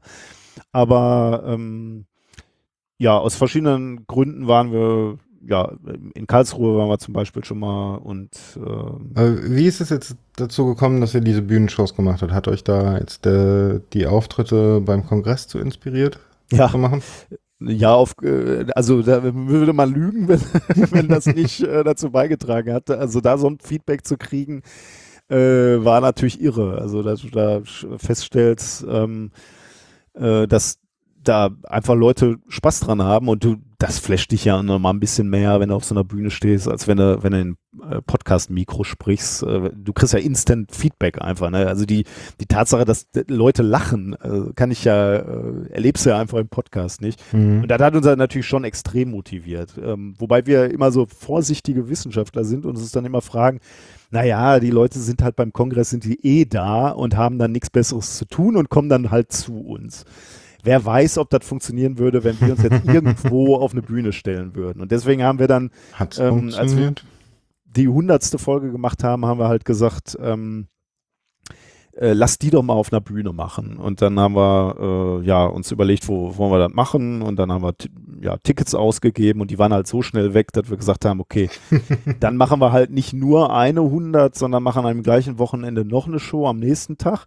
Und dann haben wir auch äh, wirklich bewusst gemacht, weil wir uns die, die Frage gestellt haben, haben wir Spaß daran, ähm, eine Show zweimal zu machen? Also äh, wird es dann blöd für uns, äh, weil beim Kongress war es ja immer so, dass wir uns immer echt Mühe gegeben haben und dann feuerst du diese Show einmal ab und das war es dann. Also viel, viel Arbeit für ähm, zwar eine geile Stunde oder zwei Stunden, aber dann, dann verschwindet das wieder so in, in, in deinen Keller. Ähm, und da wollten wir schon mal so testen, äh, macht das denn auch Bock, da zweimal aufzuführen? Und das hat uns extrem Spaß gemacht. Und seitdem hatten wir dann halt immer gedacht, ähm, man müsste eigentlich auch mal so eine, so eine Show konzipieren, die man mehr als einmal aufführt. Ähm, ja, und das haben wir dann realisiert. Und ihr seid dann wirklich selber? Habt ihr, habt ihr Agenten gehabt oder habt ihr das alles selber gemacht mit Locations finden? Und wir, äh, wir haben, die, der erste Gedanke war, äh, dass wir selber machen, weil wir immer alles selber gemacht haben. Und äh, da sind wir dann einige Zeit lang mit gescheitert einfach, weil wir immer gedacht haben, okay, wir müssten mal und wir müssten dann mal anrufen oder wir müssen mal irgendwie mit Technik uns Gedanken machen äh, oder uns Hilfe suchen und so. Und das, irgendwie haben wir das nie gebacken gekriegt. Und dann hatten wir Glück, dass wir eine Agentur gefunden haben, ähm, die sich zumindest mal mit uns an einen Tisch schon mal gesetzt haben. Ähm, und äh, ja, dann sind wir zu denen reinmarschiert und haben gesagt, ähm, also das, das ist HPR in Köln und die, das ist eine Agentur, die haben vor allem so Comedy-Acts, würde ich jetzt mal so sagen, unter, unter Vertrag. Ähm, und wir sind schon ungewöhnliches Produkt, sagen wir mal, für die. Aber wir sind da reinmarschiert und haben gesagt, so, wir haben ein Produkt, das funktioniert. Ihr müsst uns nur vertrauen. Also wir, ähm, wir haben das ausprobiert, äh, das hat auf dem Kongress funktioniert, das hat, äh, wir haben diese 100 gemacht. Ähm, ich weiß, das klingt jetzt für euch erstmal komisch, das ist Wissenschaftskommunikation, das ist auch ein bisschen lustig, aber eigentlich geht es mehr um die Botschaft, das ist was Ernsthaftes. Und die haben die mochten uns, glaube ich, als Typen und äh, die hatten Bock darauf, ihr Portfolio ein bisschen auch zu erweitern. Vom Comedy, glaube ich, zu, zu so Infotainment oder weiß nicht, wie die das nennen würden. Ähm, die hatten Bock, das auszuprobieren. Und dann haben die uns halt geholfen, Locations zu finden und diese ganzen Verträge mit diesen äh, mhm. Veranstaltern zu machen. Das ist ja unglaublich anstrengend und ich hätte da auch keine Lust drauf. Ähm, ich wüsste ja nicht mal, wo ich anrufen müsste. Ähm, und die kümmern sich um genau das, wo wir keinen Bock drauf haben, nämlich dieses ganze Booking und, und sich irgendwie sinnvoll zu überlegen, wie man, äh, wie man Termine aneinander ähm, kettet, damit das für uns streckenmäßig möglich ist, wenn, wenn wir am Freitag noch arbeiten und am Montag wieder arbeiten. Oder ja, ähm, und ähm, ja, die ganze blöde Arbeit nehmen die uns ab und wir müssen im Prinzip dann nur irgendwo hinfahren und äh, uns auf eine Bühne stellen. Und das ist äh, ziemlich genau das, wozu wir Bock haben halt. Und das macht es für uns überhaupt erstmal möglich, diese Hilfe. Ähm, ich habe eure ja in Berlin gesehen, im Huxleys. Und das ist ja nicht nur, sagen wir mal, wie drücke ich das jetzt am besten aus? Darf ich spoilern?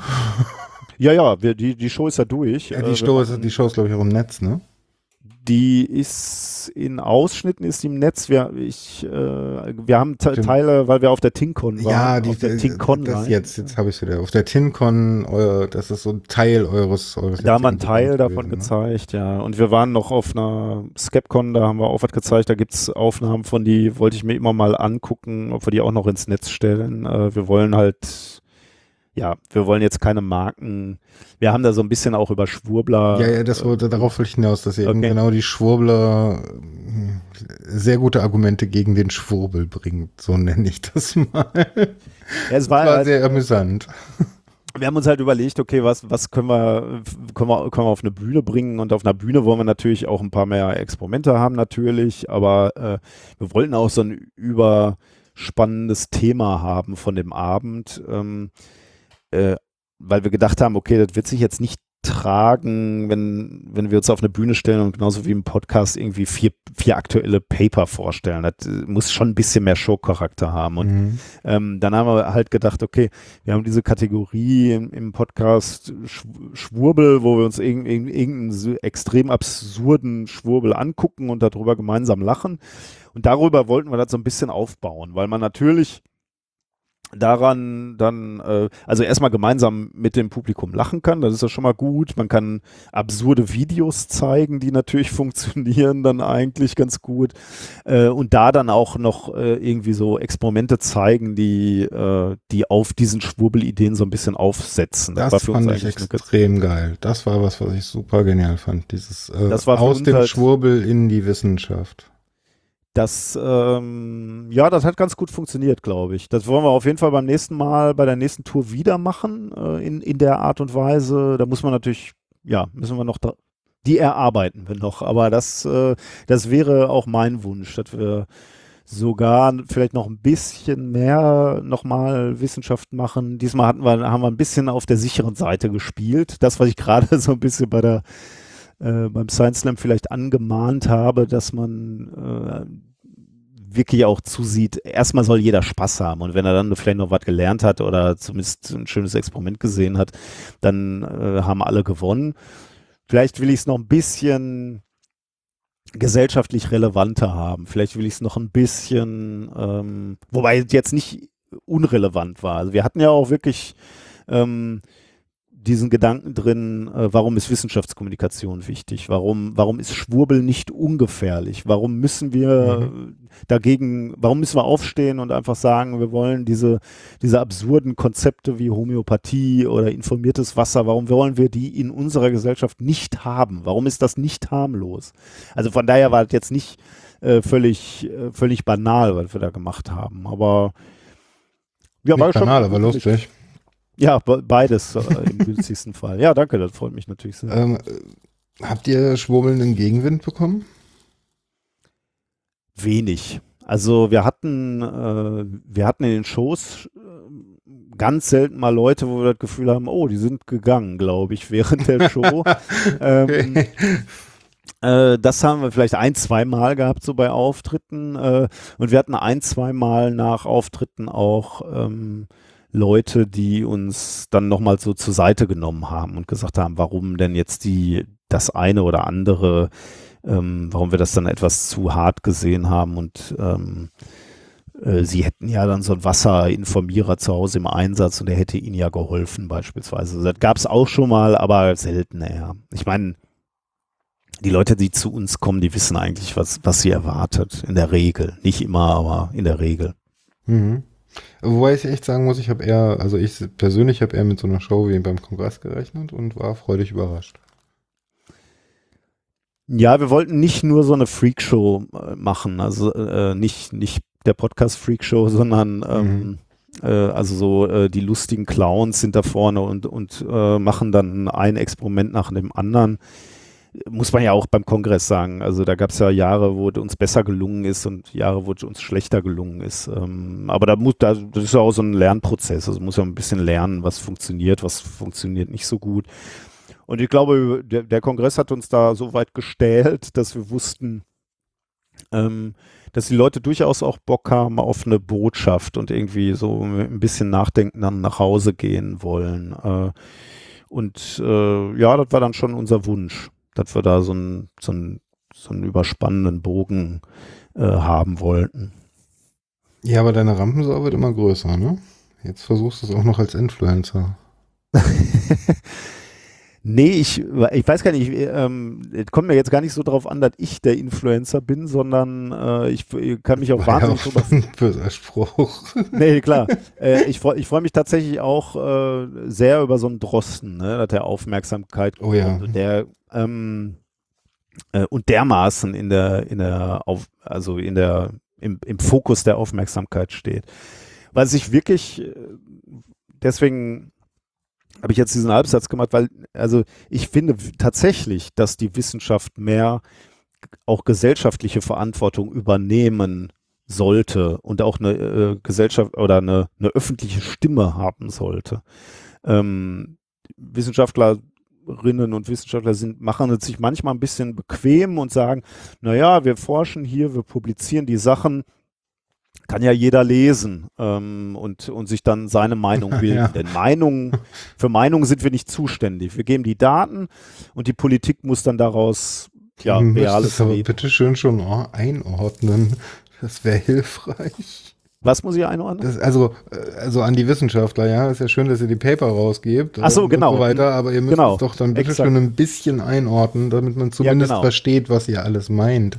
Ja? Und, und da ducken die sich gerne weg, würde ich sagen. Und äh, das finde ich ein bisschen schade, weil ähm, Wissenschaft ist halt viel, viel mehr als nur die Daten und die Fakten.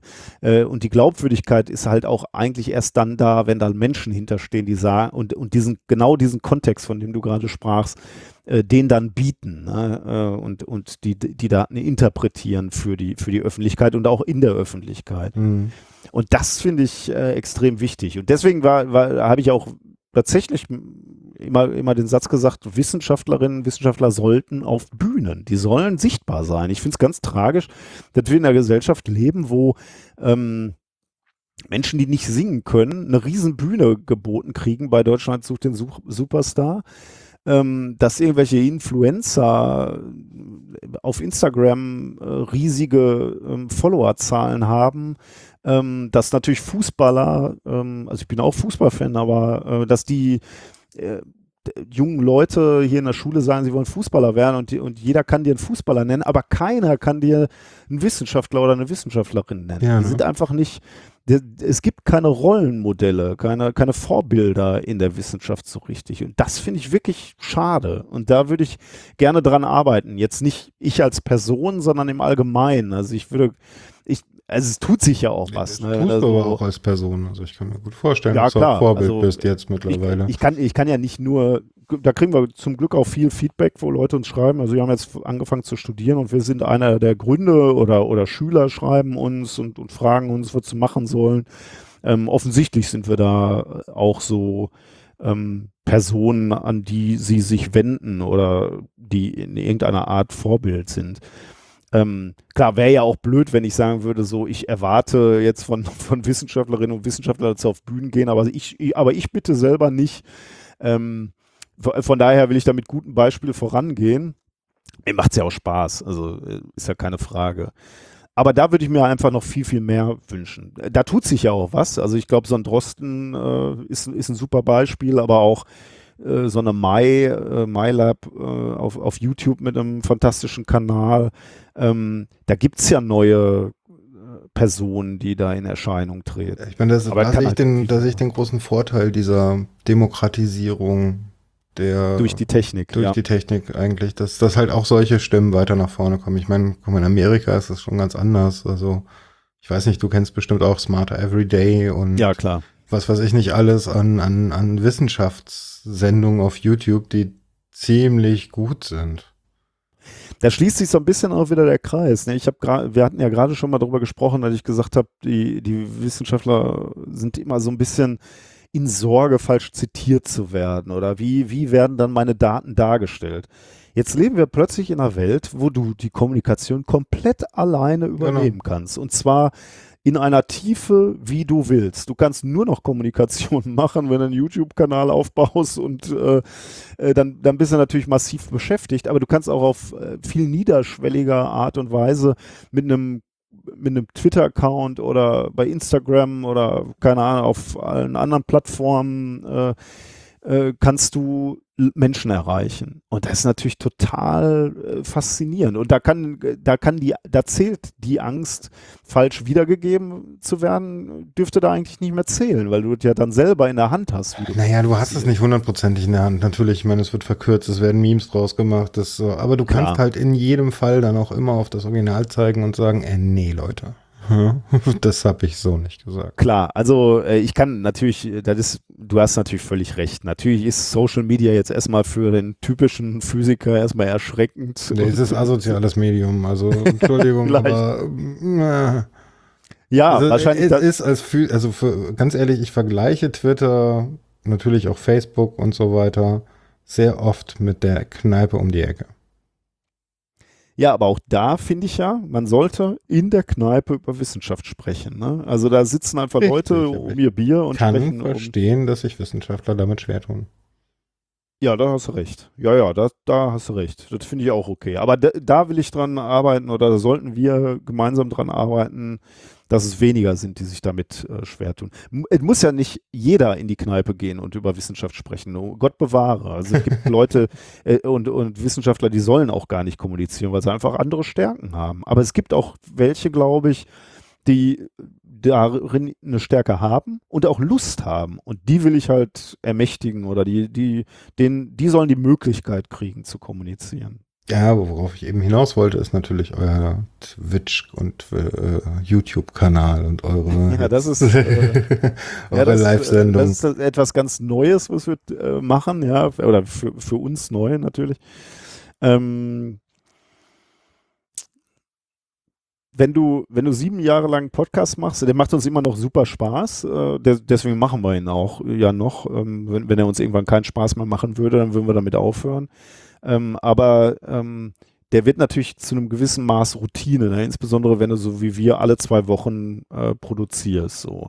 Ähm, ich bin jetzt nicht aufgeregt, wenn ich nach Hause fahre und mit dem Reinhard einen Podcast aufnehme. Und äh, ich, ich scheine so ein Typ Mensch zu sein, der auch mal so ein bisschen aus der Komfortzone gedrückt werden muss. Und da waren natürlich die Kongressauftritte einfach ja beste Beispiel. Ne? Völlig völlig in den in den Bereich des Unwohlseins getrieben, weil wer steht schon gerne vor tausend Leuten und, und redet und, und zeigt da irgendwie Zeug. Ähm, ähm, Entschuldigung. ja, also ich meine, du, du wirst ja wahrscheinlich beim ersten Mal auch. Äh, ich hatte also keine Ahnung davon, wie viel Spaß es mir macht. Ich hatte gar keine aber Ahnung. Aber auf Anhieb, also standst du äh, beim, beim ersten Mal? Ja, ähm, ich habe, also meine Geschichte habe ich jetzt, glaube ich, schon etliche Male erzählt, aber ganz kurzer Abriss davon ich wollte auch was für, also ich habe sehr, sehr früh angefangen, diese Videos zu sehen. Und sie haben mir sehr, sehr viel gegeben, ganz besonders, da ich auch nie viel Freunde hatte und so, äh, so typischer Nerd halt, ne? Mhm. Ähm, und dachte mir, ich gebe jetzt mal was zurück und dann fahre ich da hin und dann mache ich auch einen Engel. Dann bin ich auch Engel. Und bin dann irgendwie unten in dem Himmel angekommen und habe gesagt, hey, ich will helfen. Und dann guckten mich so zwei Typen an und dann sind die aufgestanden und nach hinten gegangen und haben weiter länger miteinander gequatscht und mich angeguckt. Und ich war so ein ganz verschüchterter kleiner Grufti eigentlich der da rumgerannt ist. Und dann haben sie mich zu einem Typen geschickt, äh, der meinten, der steht draußen mit einem Anzug und einer roten Krawatte und äh, der raucht. Und ich so, ja, beim Reingehen habe ich so einen gesehen. Okay, ich gehe mal hoch, ich guck mal, hab den angequatscht und der stellte sich als Ami raus und der sagte mir, ja, okay, du wurdest vom Himmel her geschickt, okay. Und ich habe überhaupt nichts kapiert, ja. Also wirklich gar nichts kapiert. Ist voll an mir vorbeigegangen.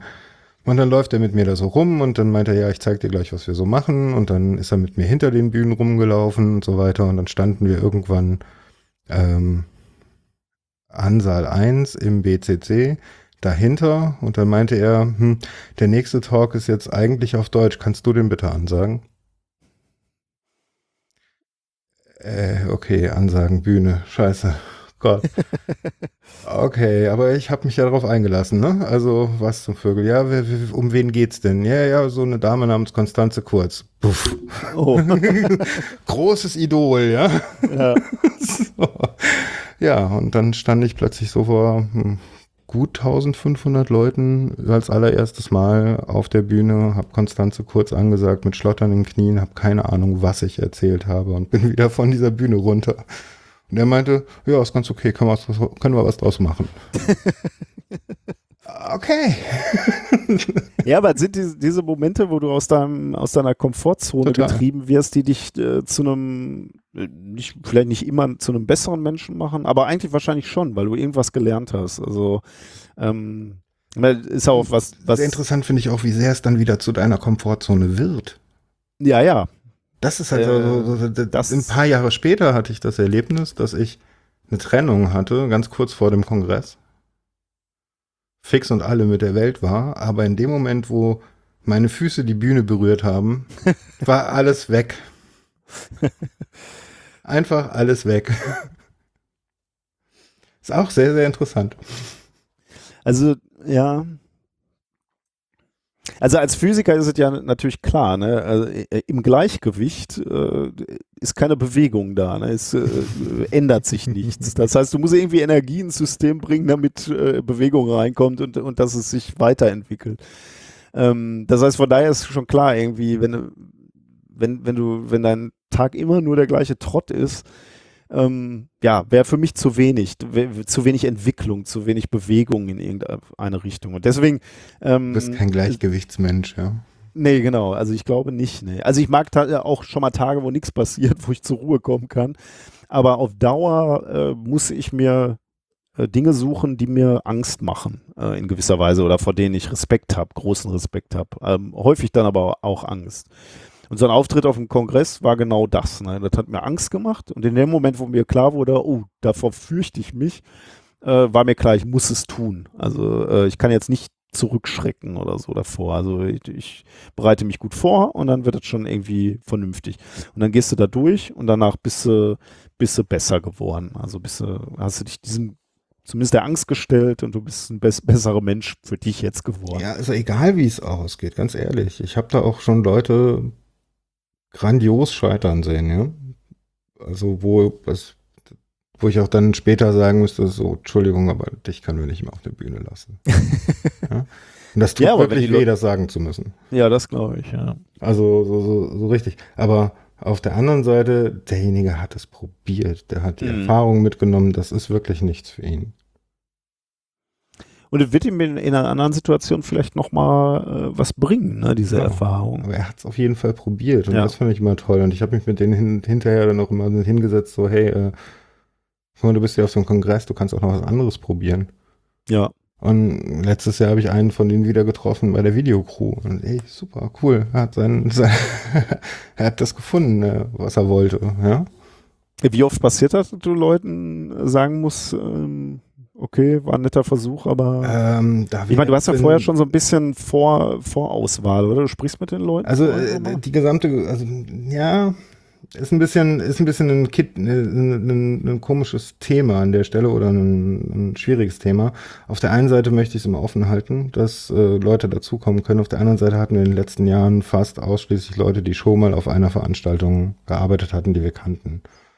Ähm, weil einfach die Plätze auch sehr, sehr, sehr begrenzt sind. Hm. Es wird jetzt vielleicht wieder immer mal ein bisschen mehr und wir haben auch Pläne, das wieder weiter zu öffnen. Aber wir hatten ganz am Anfang eine Situation, wo wir äh, auch keine Vorauswahl gemacht hatten. Hm. Und das ist, und dann die Leute auf der Veranstaltung rekrutiert haben, also an Tag Null.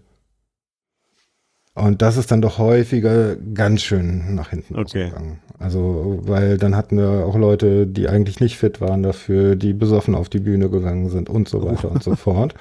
Und irgendwann haben wir dann gesagt, so, so, so geht das nicht mehr. Und dann haben wir im September angefangen und im September einen Call for Heralds gemacht und dann wirklich mit zwei Mann knappe 200 Leute per Skype-Interview dazwischen gehabt.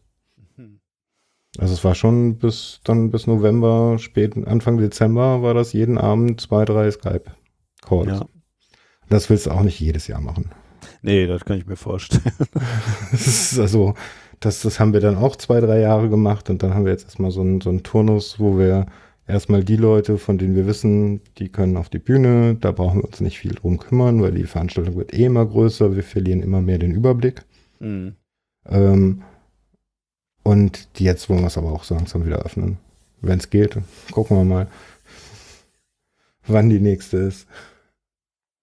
Ja, das ist natürlich auch ein, äh, ein wahnsinniger Benefit von, äh, vom, vom Kongress, ne, dass Leute sich ausprobieren können, dass Leute Dinge Ja, ausprobieren das darf können. nicht verloren gehen, finde ich. Nee, das äh, glaube ich auch, ja. Also, wenn du Lust hast, mal zu wissen, wie es ist, eine Kamera zu führen und so weiter, Mhm. dann geh zu dem, dann, dann guck im, im, im Himmel und im Chaos-Wiki nach, wann denn die erste Schulung ist und sei einfach da. Es gibt so Das ist ja aber Sachen- ungl unglaublich befriedigend, äh, halt äh, so Teil von dieser Veranstaltung zu sein und Ja. was beigetragen zu haben. Ja, total, klar. Und das höre ich sowohl von den Leuten, die nachts um drei an der Tür stehen, wie, oder, oder die Flaschen aufsammeln, wie von den Leuten, die irgendwie im Rampenlicht stehen. Ja, ja, auf jeden Fall. Also ich, weil ich, auch da sind wir wieder bei der Demut, ne? weil keiner von diesen Jobs irgendwie wichtiger ist. Äh, Also vermutlich gibt's gibt's wirklich wichtige Jobs, die habe ich allerdings noch nicht gemacht.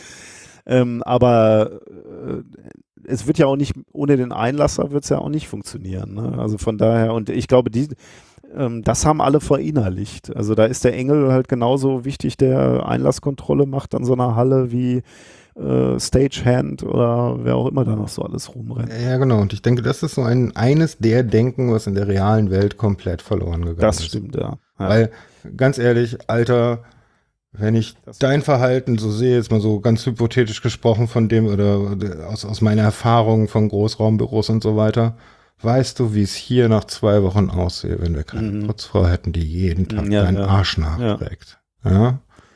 Und trotzdem sieht Ganz ja, ehrlich. Und du schaust auf diese Frau herab. ja, ja, ja. So, das ist halt, äh, die sind genauso wichtig, finde ich vielleicht manchmal sogar viel, viel wichtiger als wir Telefonhörer, Desinfizierer. Ähm, Ja, absolut. Und trotzdem werden sie so scheiße bezahlt, ne? Ja, sie den Job machen, den sonst von uns keiner machen will. Das Mhm. ist halt völlig pervers eigentlich. ja, leider, schade. Aber da können wir nur mit viel Kommunikation was dran ändern. Ja. Wie Das findest du denn, wie sich so die Wissenschaftskommunikation in den letzten Jahren entwickelt hat? Ähm, also ich blicke da extrem positiv drauf, weil ähm, tatsächlich diese, diese technischen Möglichkeiten, über die wir gerade schon gesprochen haben, sehe ich äh, zunehmend äh, zum Einsatz kommen. Äh, und zwar immer schneller auch und, und vielfältiger zum Einsatz kommen. Also ich sehe schon viele, natürlich, wenn du jetzt bei den Physikern guckst, wirst du nicht sagen, dass äh, große Prozentzahlen von diesen Menschen sind jetzt nicht bei Twitter. Das nicht. Aber es, es wird auch nicht mehr mit der Nase gerümpft, wenn sie erfahren, dass ich dort bin und, und möglicherweise Kommunikation mache.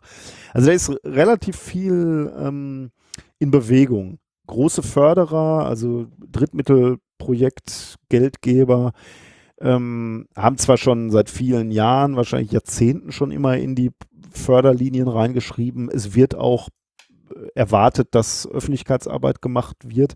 Aber das war bisher halt immer, setzt eine Homepage auf und gut ist. Und dann stellst du ein paar Artikel rein, das war dann. Äh, mittlerweile wird wertgeschätzt, wenn du gute Wissenschaftskommunikation machst. Es wird auch bewertet. Also wenn, wenn Projekte verlängert werden, dann wird drauf geguckt, hat er es denn auch wirklich gemacht? Äh, und wenn ja, hat er es gut gemacht.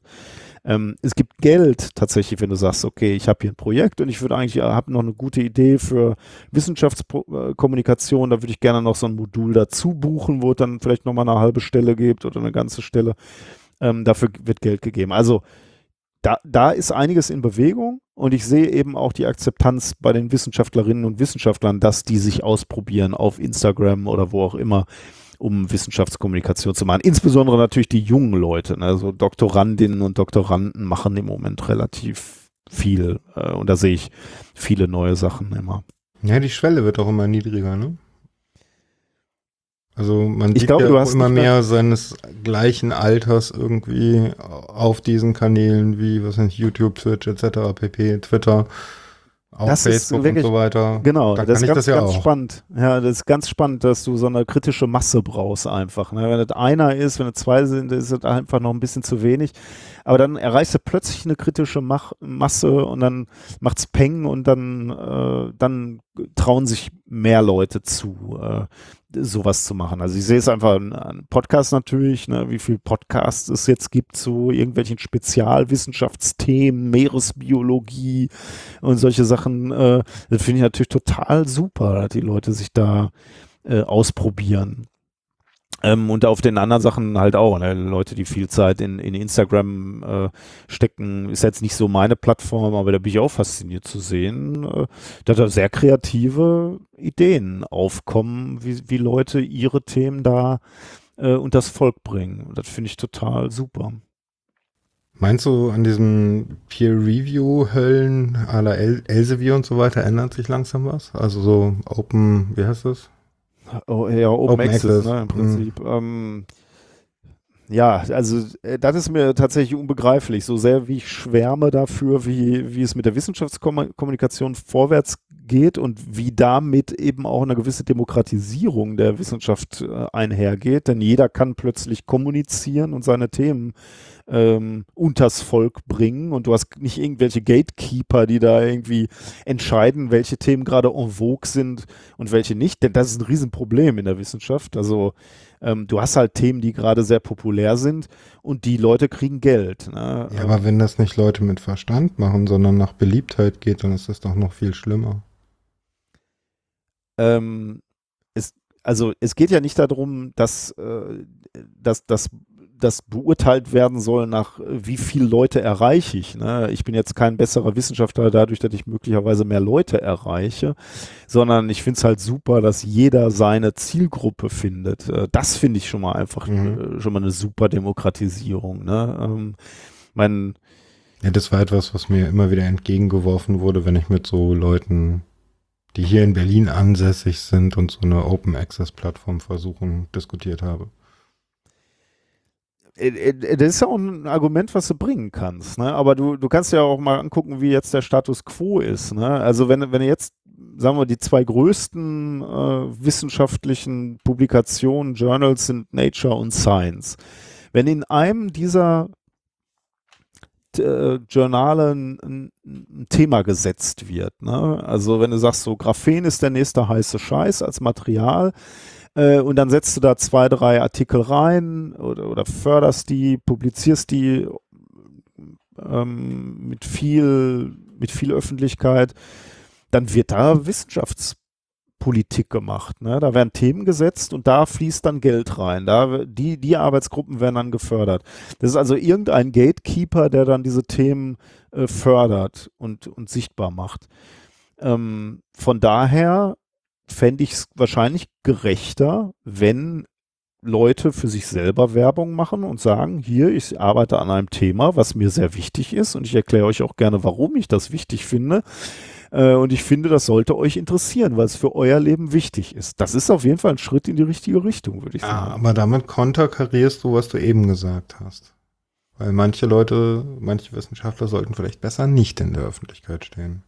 Es ist natürlich, also kann nicht jeder auf die Bühne und soll auch nicht. Äh, es ist ja auch nicht so, dass irgendwelche Themen jetzt oder häufig nicht von einem Einzelnen gemacht werden, sondern es sind natürlich immer Communities und dann solltest du in deiner Community hoffentlich jemanden finden, der in der Lage ist, ähm, dieses Thema auch zu kommunizieren. Ich will damit auch äh, äh, um Himmels Willen jetzt nicht sagen, dass die, die Wissenschaftler alle auf Bühnen gehen sollen und sich um Drittmittelgelder streiten sollen und dann, wie, wie, wie ich gerade beim Science Slam schon kritisiert habe, dass dann am Ende der Publikum Applaus äh, entscheidet, wer die Kohle kriegt. Ähm, nein, nein, das ist schon komplizierter natürlich. Da müssen auch strategische Entscheidungen, was, was ist jetzt äh, strategisch für ein Land wichtig, was muss erforscht werden. Ähm, das sind vielleicht dann auch nicht die Themen, die sexy sind, aber das ist dann auch egal, das muss dann trotzdem gemacht werden. Also Gott bewahre, ich will jetzt kein Pu Publikumsvoting für Drittmittel haben. Aber oh, oh, wow, wow, wow. Ja, das wäre eine schöne nächste Black Mirror-Folge. ja, genau, ja, genau. aber ähm, aber ich, nee, äh, also aber, ich, ich, aber ich dachte schon so eher eine Öffnung in Richtung die interessierte, die an der Wissenschaft interessierte Öffentlichkeit. Also, ähm, dass halt auch äh, die Wissenschaft sich dem Hobby öffnet, sozusagen. Den Amateuren. Den, den ach so, okay. Mhm. In der Astronomie ist das ja eigentlich gang und gäbe, dass da schon mit irgendwie den Hobbyisten zusammengearbeitet wird um zu kartografieren. Mhm. Ob es das auch für andere Wissenschaften geben kann? Ja, das ist eine gute Frage. Also ist ja auch wieder so ein gesamtes Forschungsfeld, ne? Citizen Science, also wo kannst du die Leute einbinden? Zum einen, damit sie ja das Gefühl haben, mitzuarbeiten, dass sie Teil der Wissenschaft sein können. Äh, zum anderen aber natürlich auch einfach Ressourcen nutzen. Ne? Also dieses Kartografieren, wovon du gerade gesprochen hast, da ist einfach viel Arbeit zu tun und die Leute freuen sich einfach, wenn so Leute Hobbyisten haben, die dann in guter Qualität mit, also einfach mithelfen. Ne? Ähm, da, äh, würde mich freuen. Ich bin jetzt niemand, der tief im Citizen Science drin ist. Das ist ja nochmal ein ganz eigenes Feld. Ähm, beobachte natürlich, dass es da viel Initiativen gibt. Ich sehe aber natürlich auch die Gefahr, dass es einfach Sachen gibt, die sind ein bisschen zu kompliziert. Da weiß ich jetzt nicht genau, wie man da die Bürger einbinden soll. Das muss sicherlich auch wieder von Fachgebiet zu Fachgebiet. Ja, sagen, sagen, wenn du Insekten beobachtest und so, da kannst du sicherlich nutz, die Schwarmintelligenz nutzen, beziehungsweise nutzen, dass einfach überall in Deutschland Leute rumrennen. Ähm, und die können dann einfach auch Beobachtungen notieren und ähm, kommunizieren. Ja, aber Folding at Bei uns jetzt wir arbeiten in Laserlaboren und Plasmalaboren, da weiß ich jetzt nicht genau, wie, wie mir da Leute so direkt helfen können, aber. Braucht ihr Computerbauer? ja, das stimmt, ja. Ja, sowas zum Beispiel. Ist ja auch was mit helfen, also. Ja, vielleicht müsste man, äh, müsste man viel mehr Plattformen äh, haben. Das denke ich übrigens oft, ne? Ähm, wenn, dass ich, ähm, dass äh, auf dem Kongress Leute rumrennen mit Sicherheit, die mir in meiner Forschung helfen könnten. Ich müsste nur wissen, wie, wie wir zusammenkommen. Ne? Ich würde jetzt ehrlich gesagt mal sagen Twitter. oder über deinen Podcast. Also ich meine, wenn du, oder über eure Live-Sendung. Man, manchmal weißt du halt selber gar nicht, wo du Hilfe brauchst. Ne? Also man, ähm, das naja, ist ja eigentlich. Aber da, da, hilft dann immer die eigene Problemstellung aus, aufzusagen. So, hey, wir sind gerade da und da und da dran und wir möchten gerne XY geschafft bekommen und haben gerade noch gar keinen Plan, wie wir mhm. das hinkriegen. Ja, äh, da hast du natürlich recht an, an ähm, sehr konkreten Fragestellungen, an sehr konkreten Problemen. Da kann man, äh, da kriegst du sicherlich Schnellhilfe auf dem Kongress. Ja, nicht nur auf dem Kongress. Also ich glaube auch so, das, das ist so, eine, das meine ich damit. Also, dass sich eine Wissenschaft auch in der Form öffnet, sagt, hey, wir sind gerade in der und der Position, wir brauchen das und das und wir haben auch gerade noch keinen Plan, wie man das schaffen kann. Ja, und dass sich dann vielleicht, was nicht, äh, auch in der Richtung öffnet. Ja gut, also ihr braucht Computer Power hier, es gibt dieses fertige Protokoll, das wird für Folding at Home, für Covid-19, für bla bla bla benutzt. Äh, wollen wir euch das aufsetzen? Können die Leute mitspielen? Habt ihr vielleicht ein bisschen mehr Computerpower zur Verfügung? Also theoretisch gedacht. Oder äh, was weiß ich nicht. Ähm, allein ein gewisses Wissenssourcing, ja. so, hey, wir brauchen super exaktes Timing. Wie kriegen wir denn das hin? Also ist äh, ich, ich, ich stecke da zu wenig drin. Also ich möchte jetzt ja auch Leuten kein Unrecht tun. So vielleicht, vielleicht gibt es da Initiativen und, und mit Sicherheit gibt es da Leute, die, die sich viel Gedanken gemacht haben, wie man diese Ressourcen mhm. äh, sammelt, bündelt und zusammenbringt. Ähm, kann, kann ich dir wenig zu sagen. Aber da ist sicherlich Potenzial. Da haben wir, da sind wir uns, glaube ich, einig. Wie fühlt sich das an, jetzt so eine Live-Sendung zu haben? Äh, du meinst ähm, bei, Twitch. bei Twitch oder bei ähm, ja, das, das, was ich gerade schon mal angefangen habe äh, zu sagen, es, es, ist mal wieder was Neues und es äh, bewegt dich so, so ein bisschen raus aus der Komfortzone. Ähm, total faszinierend. Also wir, wir hatten auch mal den Podcast live gemacht ähm, für ein paar Folgen, aber wir haben uns da ein bisschen schwer getan, weil beim Podcast, der da, da, müssen wir uns ein bisschen konzentrieren, so wenn wir die Themen darlegen und äh, wenn dann irgendwie so ein Chat mitläuft, dann bist du abgelenkt. D dieses Videoformat haben wir jetzt so angelegt, dass es etwas freier ist und nicht so sehr ins, in, in Details geht, sondern eher so eine lustige Stunde, so eine lustige Plauderei ist. Hat den Vorteil, dass wir jetzt da auch wirklich mal auf den Chat achten können, was wird kommentiert, ähm, können wir darauf reagieren, sind da wichtige Zusatzinformationen, die wir vielleicht noch einfließen lassen können. Da ist natürlich total spannend wieder, dass du irgendwie ähm, das ist viel mehr Gemeinschaftsgefühl. So, der Podcast ist immer noch Reinhard und ich, wir unterhalten uns, wird uns Spaß macht, wir, wir publizieren es dann und dann kriegen wir so über die nächsten zwei Wochen kriegen wir so kontinuierlich so einen seichten Strom an Feedback, würde ich sagen. Und diese Stunde ähm, Twitch oder YouTube ist total intensiv. Also du gehst online und dann wird kommentiert, beziehungsweise vorher schon kommentiert. Alles, was du machst, wird kommentiert.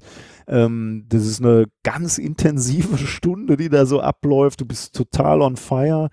Ähm, und danach ist aber auch vorbei. Ne? Also danach machst du das aus, du kriegst vielleicht noch irgendwie so eine Stunde, zwei Stunden brennt irgendwie noch so nach in dir sowieso und auch in den Kommentaren. Mhm. Und dann wird es wieder ruhig. Ähm, das ist also irgendwie eine völlig andere Erregungskurve als der Podcast. Und das macht mir im Moment äh, großen, großen Spaß. Irgendwie. Also kann ich euch auch nur empfehlen, das, das euch mal anzuschauen. Äh, hat ist, mir ist halt auch wieder Spaß gemacht, neues das Leben, anzuschauen. Ich und ich hoffe, YouTube ändert sich nicht. Die äh, ganz am Anfang sind einfach sehr schön. ähm, die, ähm, also das ist auch, glaube ich, irgendwie nochmal wieder so ein spannendes neues Medium irgendwie. So wie ich ja gerade schon mal gesagt hatte, ich hatte ein bisschen das Gefühl, dass, dass, unser Podcast was Neues damals für Deutschland in der Art und Weise war, für die Wissenschaftskommunikation. Und auch so habe ich ein bisschen das Gefühl, also natürlich gibt es äh, erstklassige ähm, YouTube-Kanäle für Wissenschaftskommunikation und bestimmt auch auf Twitch, da kenne ich mich noch zu wenig aus. Aber wieder dieses. Ja, nicht so zwei, viel, ganz ehrlich. Zwei, ja, das ist eher so wahrscheinlich so Let's Plays und so. Ähm, zwei Leute setzen sich da hin und reden über Wissenschaft und dann auch noch in der Art und Weise, wie wir beide das machen. Ähm, also auch mit so einem Augenzwinkern und wir nehmen uns selber nicht ernst, obwohl wir promovierte Physiker sind und äh, Angst um unsere Reputation haben könnten. Ähm, ist, glaube ich, auch da wieder ein, sind wir da recht früh dabei, sagen wir mal. Und das finde ich natürlich auch wieder spannend, äh, zu gucken, wie kann man äh, so ein Medium nutzen für sich, für seine mhm. Botschaft. Und man erreicht natürlich, also allein diesen, diesen Medienbruch machen wir natürlich auch immer gerne, um, um neue Leute zu erreichen. Ne? Also diesen Podcast, ich habe ja gerade gesagt, immer, immer wenn was Neues passiert ist, äh, also äh, Auftritte auf dem Kongress, dann führte das dazu, dass wir äh, wirklich Sprünge in unseren Downloadzahlen gesehen haben, weil dann möglicherweise uns da Leute gesehen haben, die uns als Podcast noch nicht kannten oder vielleicht Podcasts an sich noch nicht kannten. Mhm. Äh, und genauso, als wir dann bei Rocket Beans waren, war das eben auch so. Dass, äh, ähm, die dann äh, da, da Leute möglicherweise über uns zum Podcast gefunden haben oder zumindest äh, uns dann entdeckt hatten und dann kamen Sprünge. Und deswegen, immer wann wir, wann immer wir uns irgendwo anders mal hinstellen, also den Podcast verlassen, ähm, tut sich da einfach auch was. Also wir erreichen dann wieder mehr Menschen und das ist natürlich auch schön für uns. Ja, äh, oh Gott, jetzt habe ich, hab ich den Faden gerade vollkommen verloren. Ähm, also ein Thema hatte ich eigentlich mir noch aufgeschrieben. Ähm, wie stehst du so, so Dingen äh, zu so Podcast-Verwertern, sage ich mal, so Podcast-Plattformen, also Spotify, Podimo, was auch immer, For Your Eyes. Diese ganzen. Ähm, also wir, also ich würde mal sagen, auch wenn Reinhard natürlich da auch schon sehr starke Meinungen zu geäußert hat, ähm, würde ich trotzdem mal behaupten, wir beide sehen das alles gar nicht so sehr verbissen alles. Ähm, wir, für uns ist wichtig, ähm, also natürlich grundsätzlich schon mal, keiner soll mit unseren Inhalten, die wir frei ins Netz stellen und jeder soll die bitte hören und verteilen und nutzen. Äh, aber keiner soll kommen und damit Geld machen. Ne? Das ist unsere Leistung äh, und unsere Arbeit und da soll jetzt keiner kommen und da irgendwie, äh, weiß ich nicht, dahinter eine Zahlschranke ähm, setzen und da damit irgendwelche Abos verkaufen. Also, ähm, kleine, kleine Frage dazu, ist für dich damit ihren eigenen Katalog aufwerten auch Geld machen? Da wird es dann grenzwertig, ne? Also äh, da wird's, also wir, wir haben, also um jetzt erstmal Transparenz zu machen, wir sind natürlich, äh, also wir, wir liefern unseren Feed aus, ne? du kannst unseren Feed abonnieren, damit hast du, hast du unseren Podcast völlig plattformunabhängig. Äh, wir sind aber natürlich bei Apple äh, gelistet, da, da, da siehst du unseren Podcast. Und wir sind auch bei Spotify.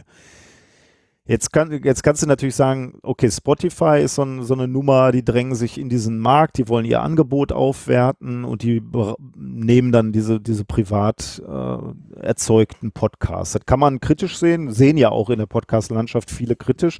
Kann ich auch durchaus nachvollziehen. Also, es wird nicht lange dauern, dann wird da Werbung für eure Podcasts geschaltet. Da gehe ich sehr fest von aus. Ähm, ja, das könnte durchaus sein. Ähm, wir machen dann immer die Abwägung und die würden wir dann auch laufend machen. Da müssen wir dann auch irgendwann oder ja, da müssen wir uns immer mal wieder unterhalten, wie wir das sehen, Reinhard und ich, weil wir wollen eigentlich keine Werbung natürlich in, beim methodisch inkorrekt haben. Ich, also ein Wissenschaftspodcast, äh, der Werbung macht, äh, den, das finde ich einfach absurd. Also äh, äh, Wissenschaftler sollten neutral sein und dann nicht irgendwelche zwischendurch dann noch irgendwelche äh, Matratzen verkaufen oder so. Deswegen, wenn, also Werbung wird es bei uns nicht geben, also nicht von uns. Äh, äh, und wenn Spotify Werbung äh, da reinspielen würde, dann wäre das schwierig, da müssten wir drüber äh, nachdenken. Aber für uns ist immer ganz, ganz wichtig, ähm, äh, schon Reichweite. Wir wollen Menschen erreichen für die Wissenschaft und für die Wissenschaftskommunikation. Wenn, wenn wir eine Plattform haben, die uns Reichweite gibt, ist das möglicherweise ein Deal, der für uns funktioniert? Weil wir würden gerne, also unser Ziel ist, breite Wissenschaftskommunikation zu machen. Und wenn man, wenn man irgendwo Leute erreichen kann, ähm, äh, dann ist das, hat das für uns einen Wert. Äh, mhm. Dann gehen wir den Deal mitunter ein. Aber das ist bei uns halt dann äh, immer eine, ja, eine, eine, man muss halt immer situativ beurteilen. Also ja, so, so weit vielleicht erstmal. Was mir auch erst letztens aufgefallen ist, also äh, ihr habt ja eigentlich auch schon ewig lange einen YouTube-Kanal. So seit vier Jahren oder so, fünf Jahren? Wahrscheinlich sogar noch länger, weil wir ähm, irgendwann, ähm, wir, wir haben in jeder Podcast-Folge ein Experiment der Woche und wir hatten dann irgendwann auch mal Probleme, Dinge zu erklären oder wir haben gesagt, es ist einfach, wenn ihr jetzt sehen würdet. Und deswegen haben wir hier mal eben mit der Handykamera ein Video aufgenommen und das haben wir auf den YouTube-Kanal ges gestellt. Ja, äh, das war aber die ersten Jahre wirklich genau auf diesem Niveau. Also wir haben einfach im, immer irgendeine Handykamera mitlaufen lassen und da reingestellt. Also wirklich auch mitten im Satz angefangen aufzunehmen, mitten im Satz wieder raus. Also das war wirklich nur so, ein, so eine Ablage für diese Videos, auf die wir dann verlinken konnten. Ähm, Und dann habe ich gelegentlich, aber auch wieder, wieder nur, weil ich Spaß dran hatte, äh, habe ich mal angefangen, Videos etwas schöner zu machen. Also äh, etwas schöner ist gut. Also so deine ja, letzten Videos also, sind richtig, richtig gut geworden. Die, die letzten, also so äh, vor einem Jahr oder so habe ich dann angefangen, äh, wirklich nochmal mich damit zu beschäftigen. Auch wieder aus so einer Neugier daraus, weil ich mich gefragt habe, könnte ich so ein Video machen, ne? so, so, ein Video, was funktioniert auf YouTube? Könnte ich, bin ich in der Lage, in Bildern zu sprechen oder in, äh, zu denken? Kann ich so ein Skript machen? Kann ich meine Gedanken irgendwie auf drei Minuten oder vier Minuten runter, runter kondensieren? Das ist eine völlig andere Wissenschaftskommunikation als diese drei Stunden äh, Podcasts, die wir da aufnehmen, mit, mit unendlich Zeit. Ist ja völlig egal, ob du zehn Minuten länger sprichst oder nicht. Äh, so wie heute, wir beide hier. Ähm, und da wollte ich einfach mal gucken, kann ich das runter kondensieren, wirklich ein Skript haben, fünf Minuten und dann die Bilder, kann ich, kann ich in Bildern sprechen und so, kann ich diese Ästhetik bei YouTube, kann ich diese Schnitte äh, lernen. Ähm, ja, das hat mir dann auch äh, Spaß gemacht. Das war dann viel Arbeit und ich stelle fest, ich kann das mit den ganzen anderen Sachen, die wir machen, äh, schaffe ich das einfach leider nicht regelmäßig. Aber das hat mir wahnsinnig Freude gemacht auch. Also da, da mal ein Richtig paar gut. gute Videos äh, zu produzieren. Ja, danke. Ich, wir haben äh, tatsächlich auch dann so einen YouTube-Nachwuchspreis äh, gewonnen. Äh, da haben wir uns dann angemeldet und dann in der K Kategorie Wissenschaft und Sohn ich weiß gar nicht mehr, wie, das, wie die Kategorie richtig hieß, äh, aber da haben wir den Julius Award gewonnen. Äh, das hat uns cool. auch sehr gefreut. Also auf jeden Fall hast du die Sicherheit, wenn das mal mit der Wissenschaftlerkarriere den Bach runtergeht, dann kannst du Influencer werden. nee, ich glaube, Influencer werde ich nicht mehr. Äh, dafür weiß ich nicht, bin ich auch nicht exhibitionistisch genug. Äh, aber du ähm, erklärst ich, echt gut, also es ja, danke. Also, aber auch da siehst du natürlich wieder so, das erste Mal habe ich mich gar nicht getraut, irgendwas zu erklären. Da habe ich es irgendwie mehr oder weniger ähm, nonverbal. Also da, da, sprechen dann nur Bilder und, und Musik läuft dann ab. Und dann äh, traue ich mich erst einmal dann auch was zu erklären und äh, dann merkst du aber, dass das äh, erstaunlich hölzern noch ist, obwohl ich ja gewohnt bin, eigentlich in Mikros zu sprechen.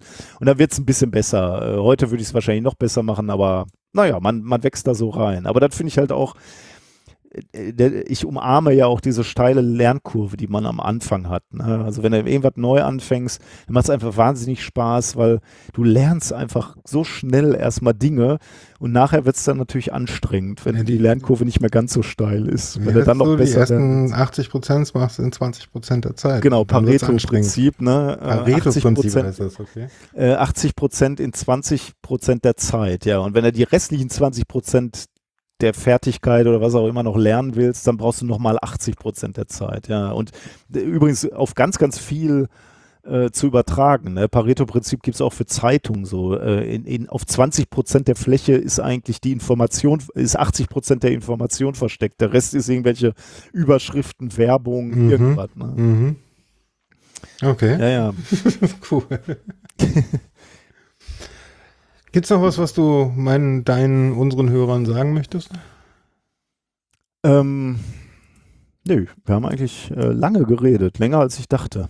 Zweieinhalb über Stunden mich, sind wir jetzt. Ja, länger. Ich hätte, als du gesagt hast, wir reden über mich, habe ich gedacht, ja gut, dann bin ich in einer Stunde durch. Das sagen sie alle. ja, man ist erstaunt. Ja. Man gucke sich die Podcasts an. Ich glaube, keiner ist unter anderthalb Stunden. Ja, ja, ich habe natürlich vorher geguckt und äh, ich habe natürlich auch schon welche gehört. Und da dachte ich so, du machst das immer so lange, das kann doch bei mir gar nicht passieren. Aber doch, okay. ich höre halt gern zu. Tut mir leid. Ja, und äh, wir hören dir gerne zu, beziehungsweise das, was du aus den Gästen rauskitzelst. Vielen Dank. Gästen ja, und Gästinnen. Dann mal in die äh, Hausmeisterei eingebogen. Ich glaube, ich äh, muss langsam mal angefangen für diesen Podcast zu betteln, weil äh, ich bin jetzt teilselbstständig und da muss ich mich entscheiden. Code ich oder mache ich Podcasts? Ich würde viel lieber Podcasts machen, um ehrlich zu sein. Aber es gibt halt zwei Seiten, wie ihr mich unterstützen könnt, äh, darüber nachdenken oder mir mal schreiben, ob das sowas wie Patreon oder Steady für euch vollkommen okay wäre. Und äh, auf der anderen Seite, äh, ja, ich bin ITler, fragt mal, ob ihr mich braucht. ihr erreicht mich auf Twitter oder über diesen Podcast und die E-Mail-Adresse da unten drin. Vielen, vielen Dank. Ansonsten äh, geht mal bei MinCorrect wieder vorbei. Lasst ein schönes Dankeschön da. schaut euch den Twitch-Kanal von MinCorrect an und schaut auf Twitch, das ist cooler als auf YouTube. Ja, das stimmt. Also auch für uns, weil man, ja genau, weil die, die, die Plattform ist einfach dafür gemacht halt. Äh, Ja, das merkt man dann schon, ja. Recht einfach damit, auf jeden Fall. Ja. Ja, wir, genau, alle zwei Wochen ähm, haben wir einen Livestream und äh, alternierend alle zwei Wochen der, der Podcast. Das versuchen wir gerade zu etablieren. Aber ihr solltet vielleicht mit einem Rand der Woche anfangen oder so. Das finde ich mal sehr Ein Rant der Woche. Ja. Beim ja, was immer Livestream? YouTube. das Das stimmt, ja, gute Idee. oh Mann. Vielen, vielen Dank. Hat mir sehr viel Spaß gemacht. Hat mir auch Spaß gemacht, danke. Euch Ich, da äh. Auch schön, dich mal in der Mitte des Jahres zu sehen und nicht immer erst zu Ende des Jahres. Ja, hm. Letztes Jahr hatten wir ja zum Glück so ein, so ein äh, Camp dazwischen. Das war ja auch sehr nett. Aber gut, also ich hoffe, wir sehen uns Ende des Jahres. Das hoffe ich auch sehr, ja. Und dann hoffentlich bald wieder mal bei einer Show von euch. Das, würde mich äh, auch sehr das, freuen. Äh, korreliert ja. Wenn das eine stattfindet, vermutlich auch das andere. Ja, sehr wahrscheinlich. ja, sei, sei mein Gast. Also wenn, wenn wir in deiner Nähe sind und du hast Zeit, weißt du ja, dass du immer gerne eingeladen bist. Vielen, vielen Dank. Ich äh, würde auch dafür bezahlen. Das brauchst du nicht. Dann äh, danke, macht's gut und äh, an alle euch da draußen, habt eine schöne Zeit, kommt gut durch diese komische Zeit. Bis dann, ciao. Glück auf.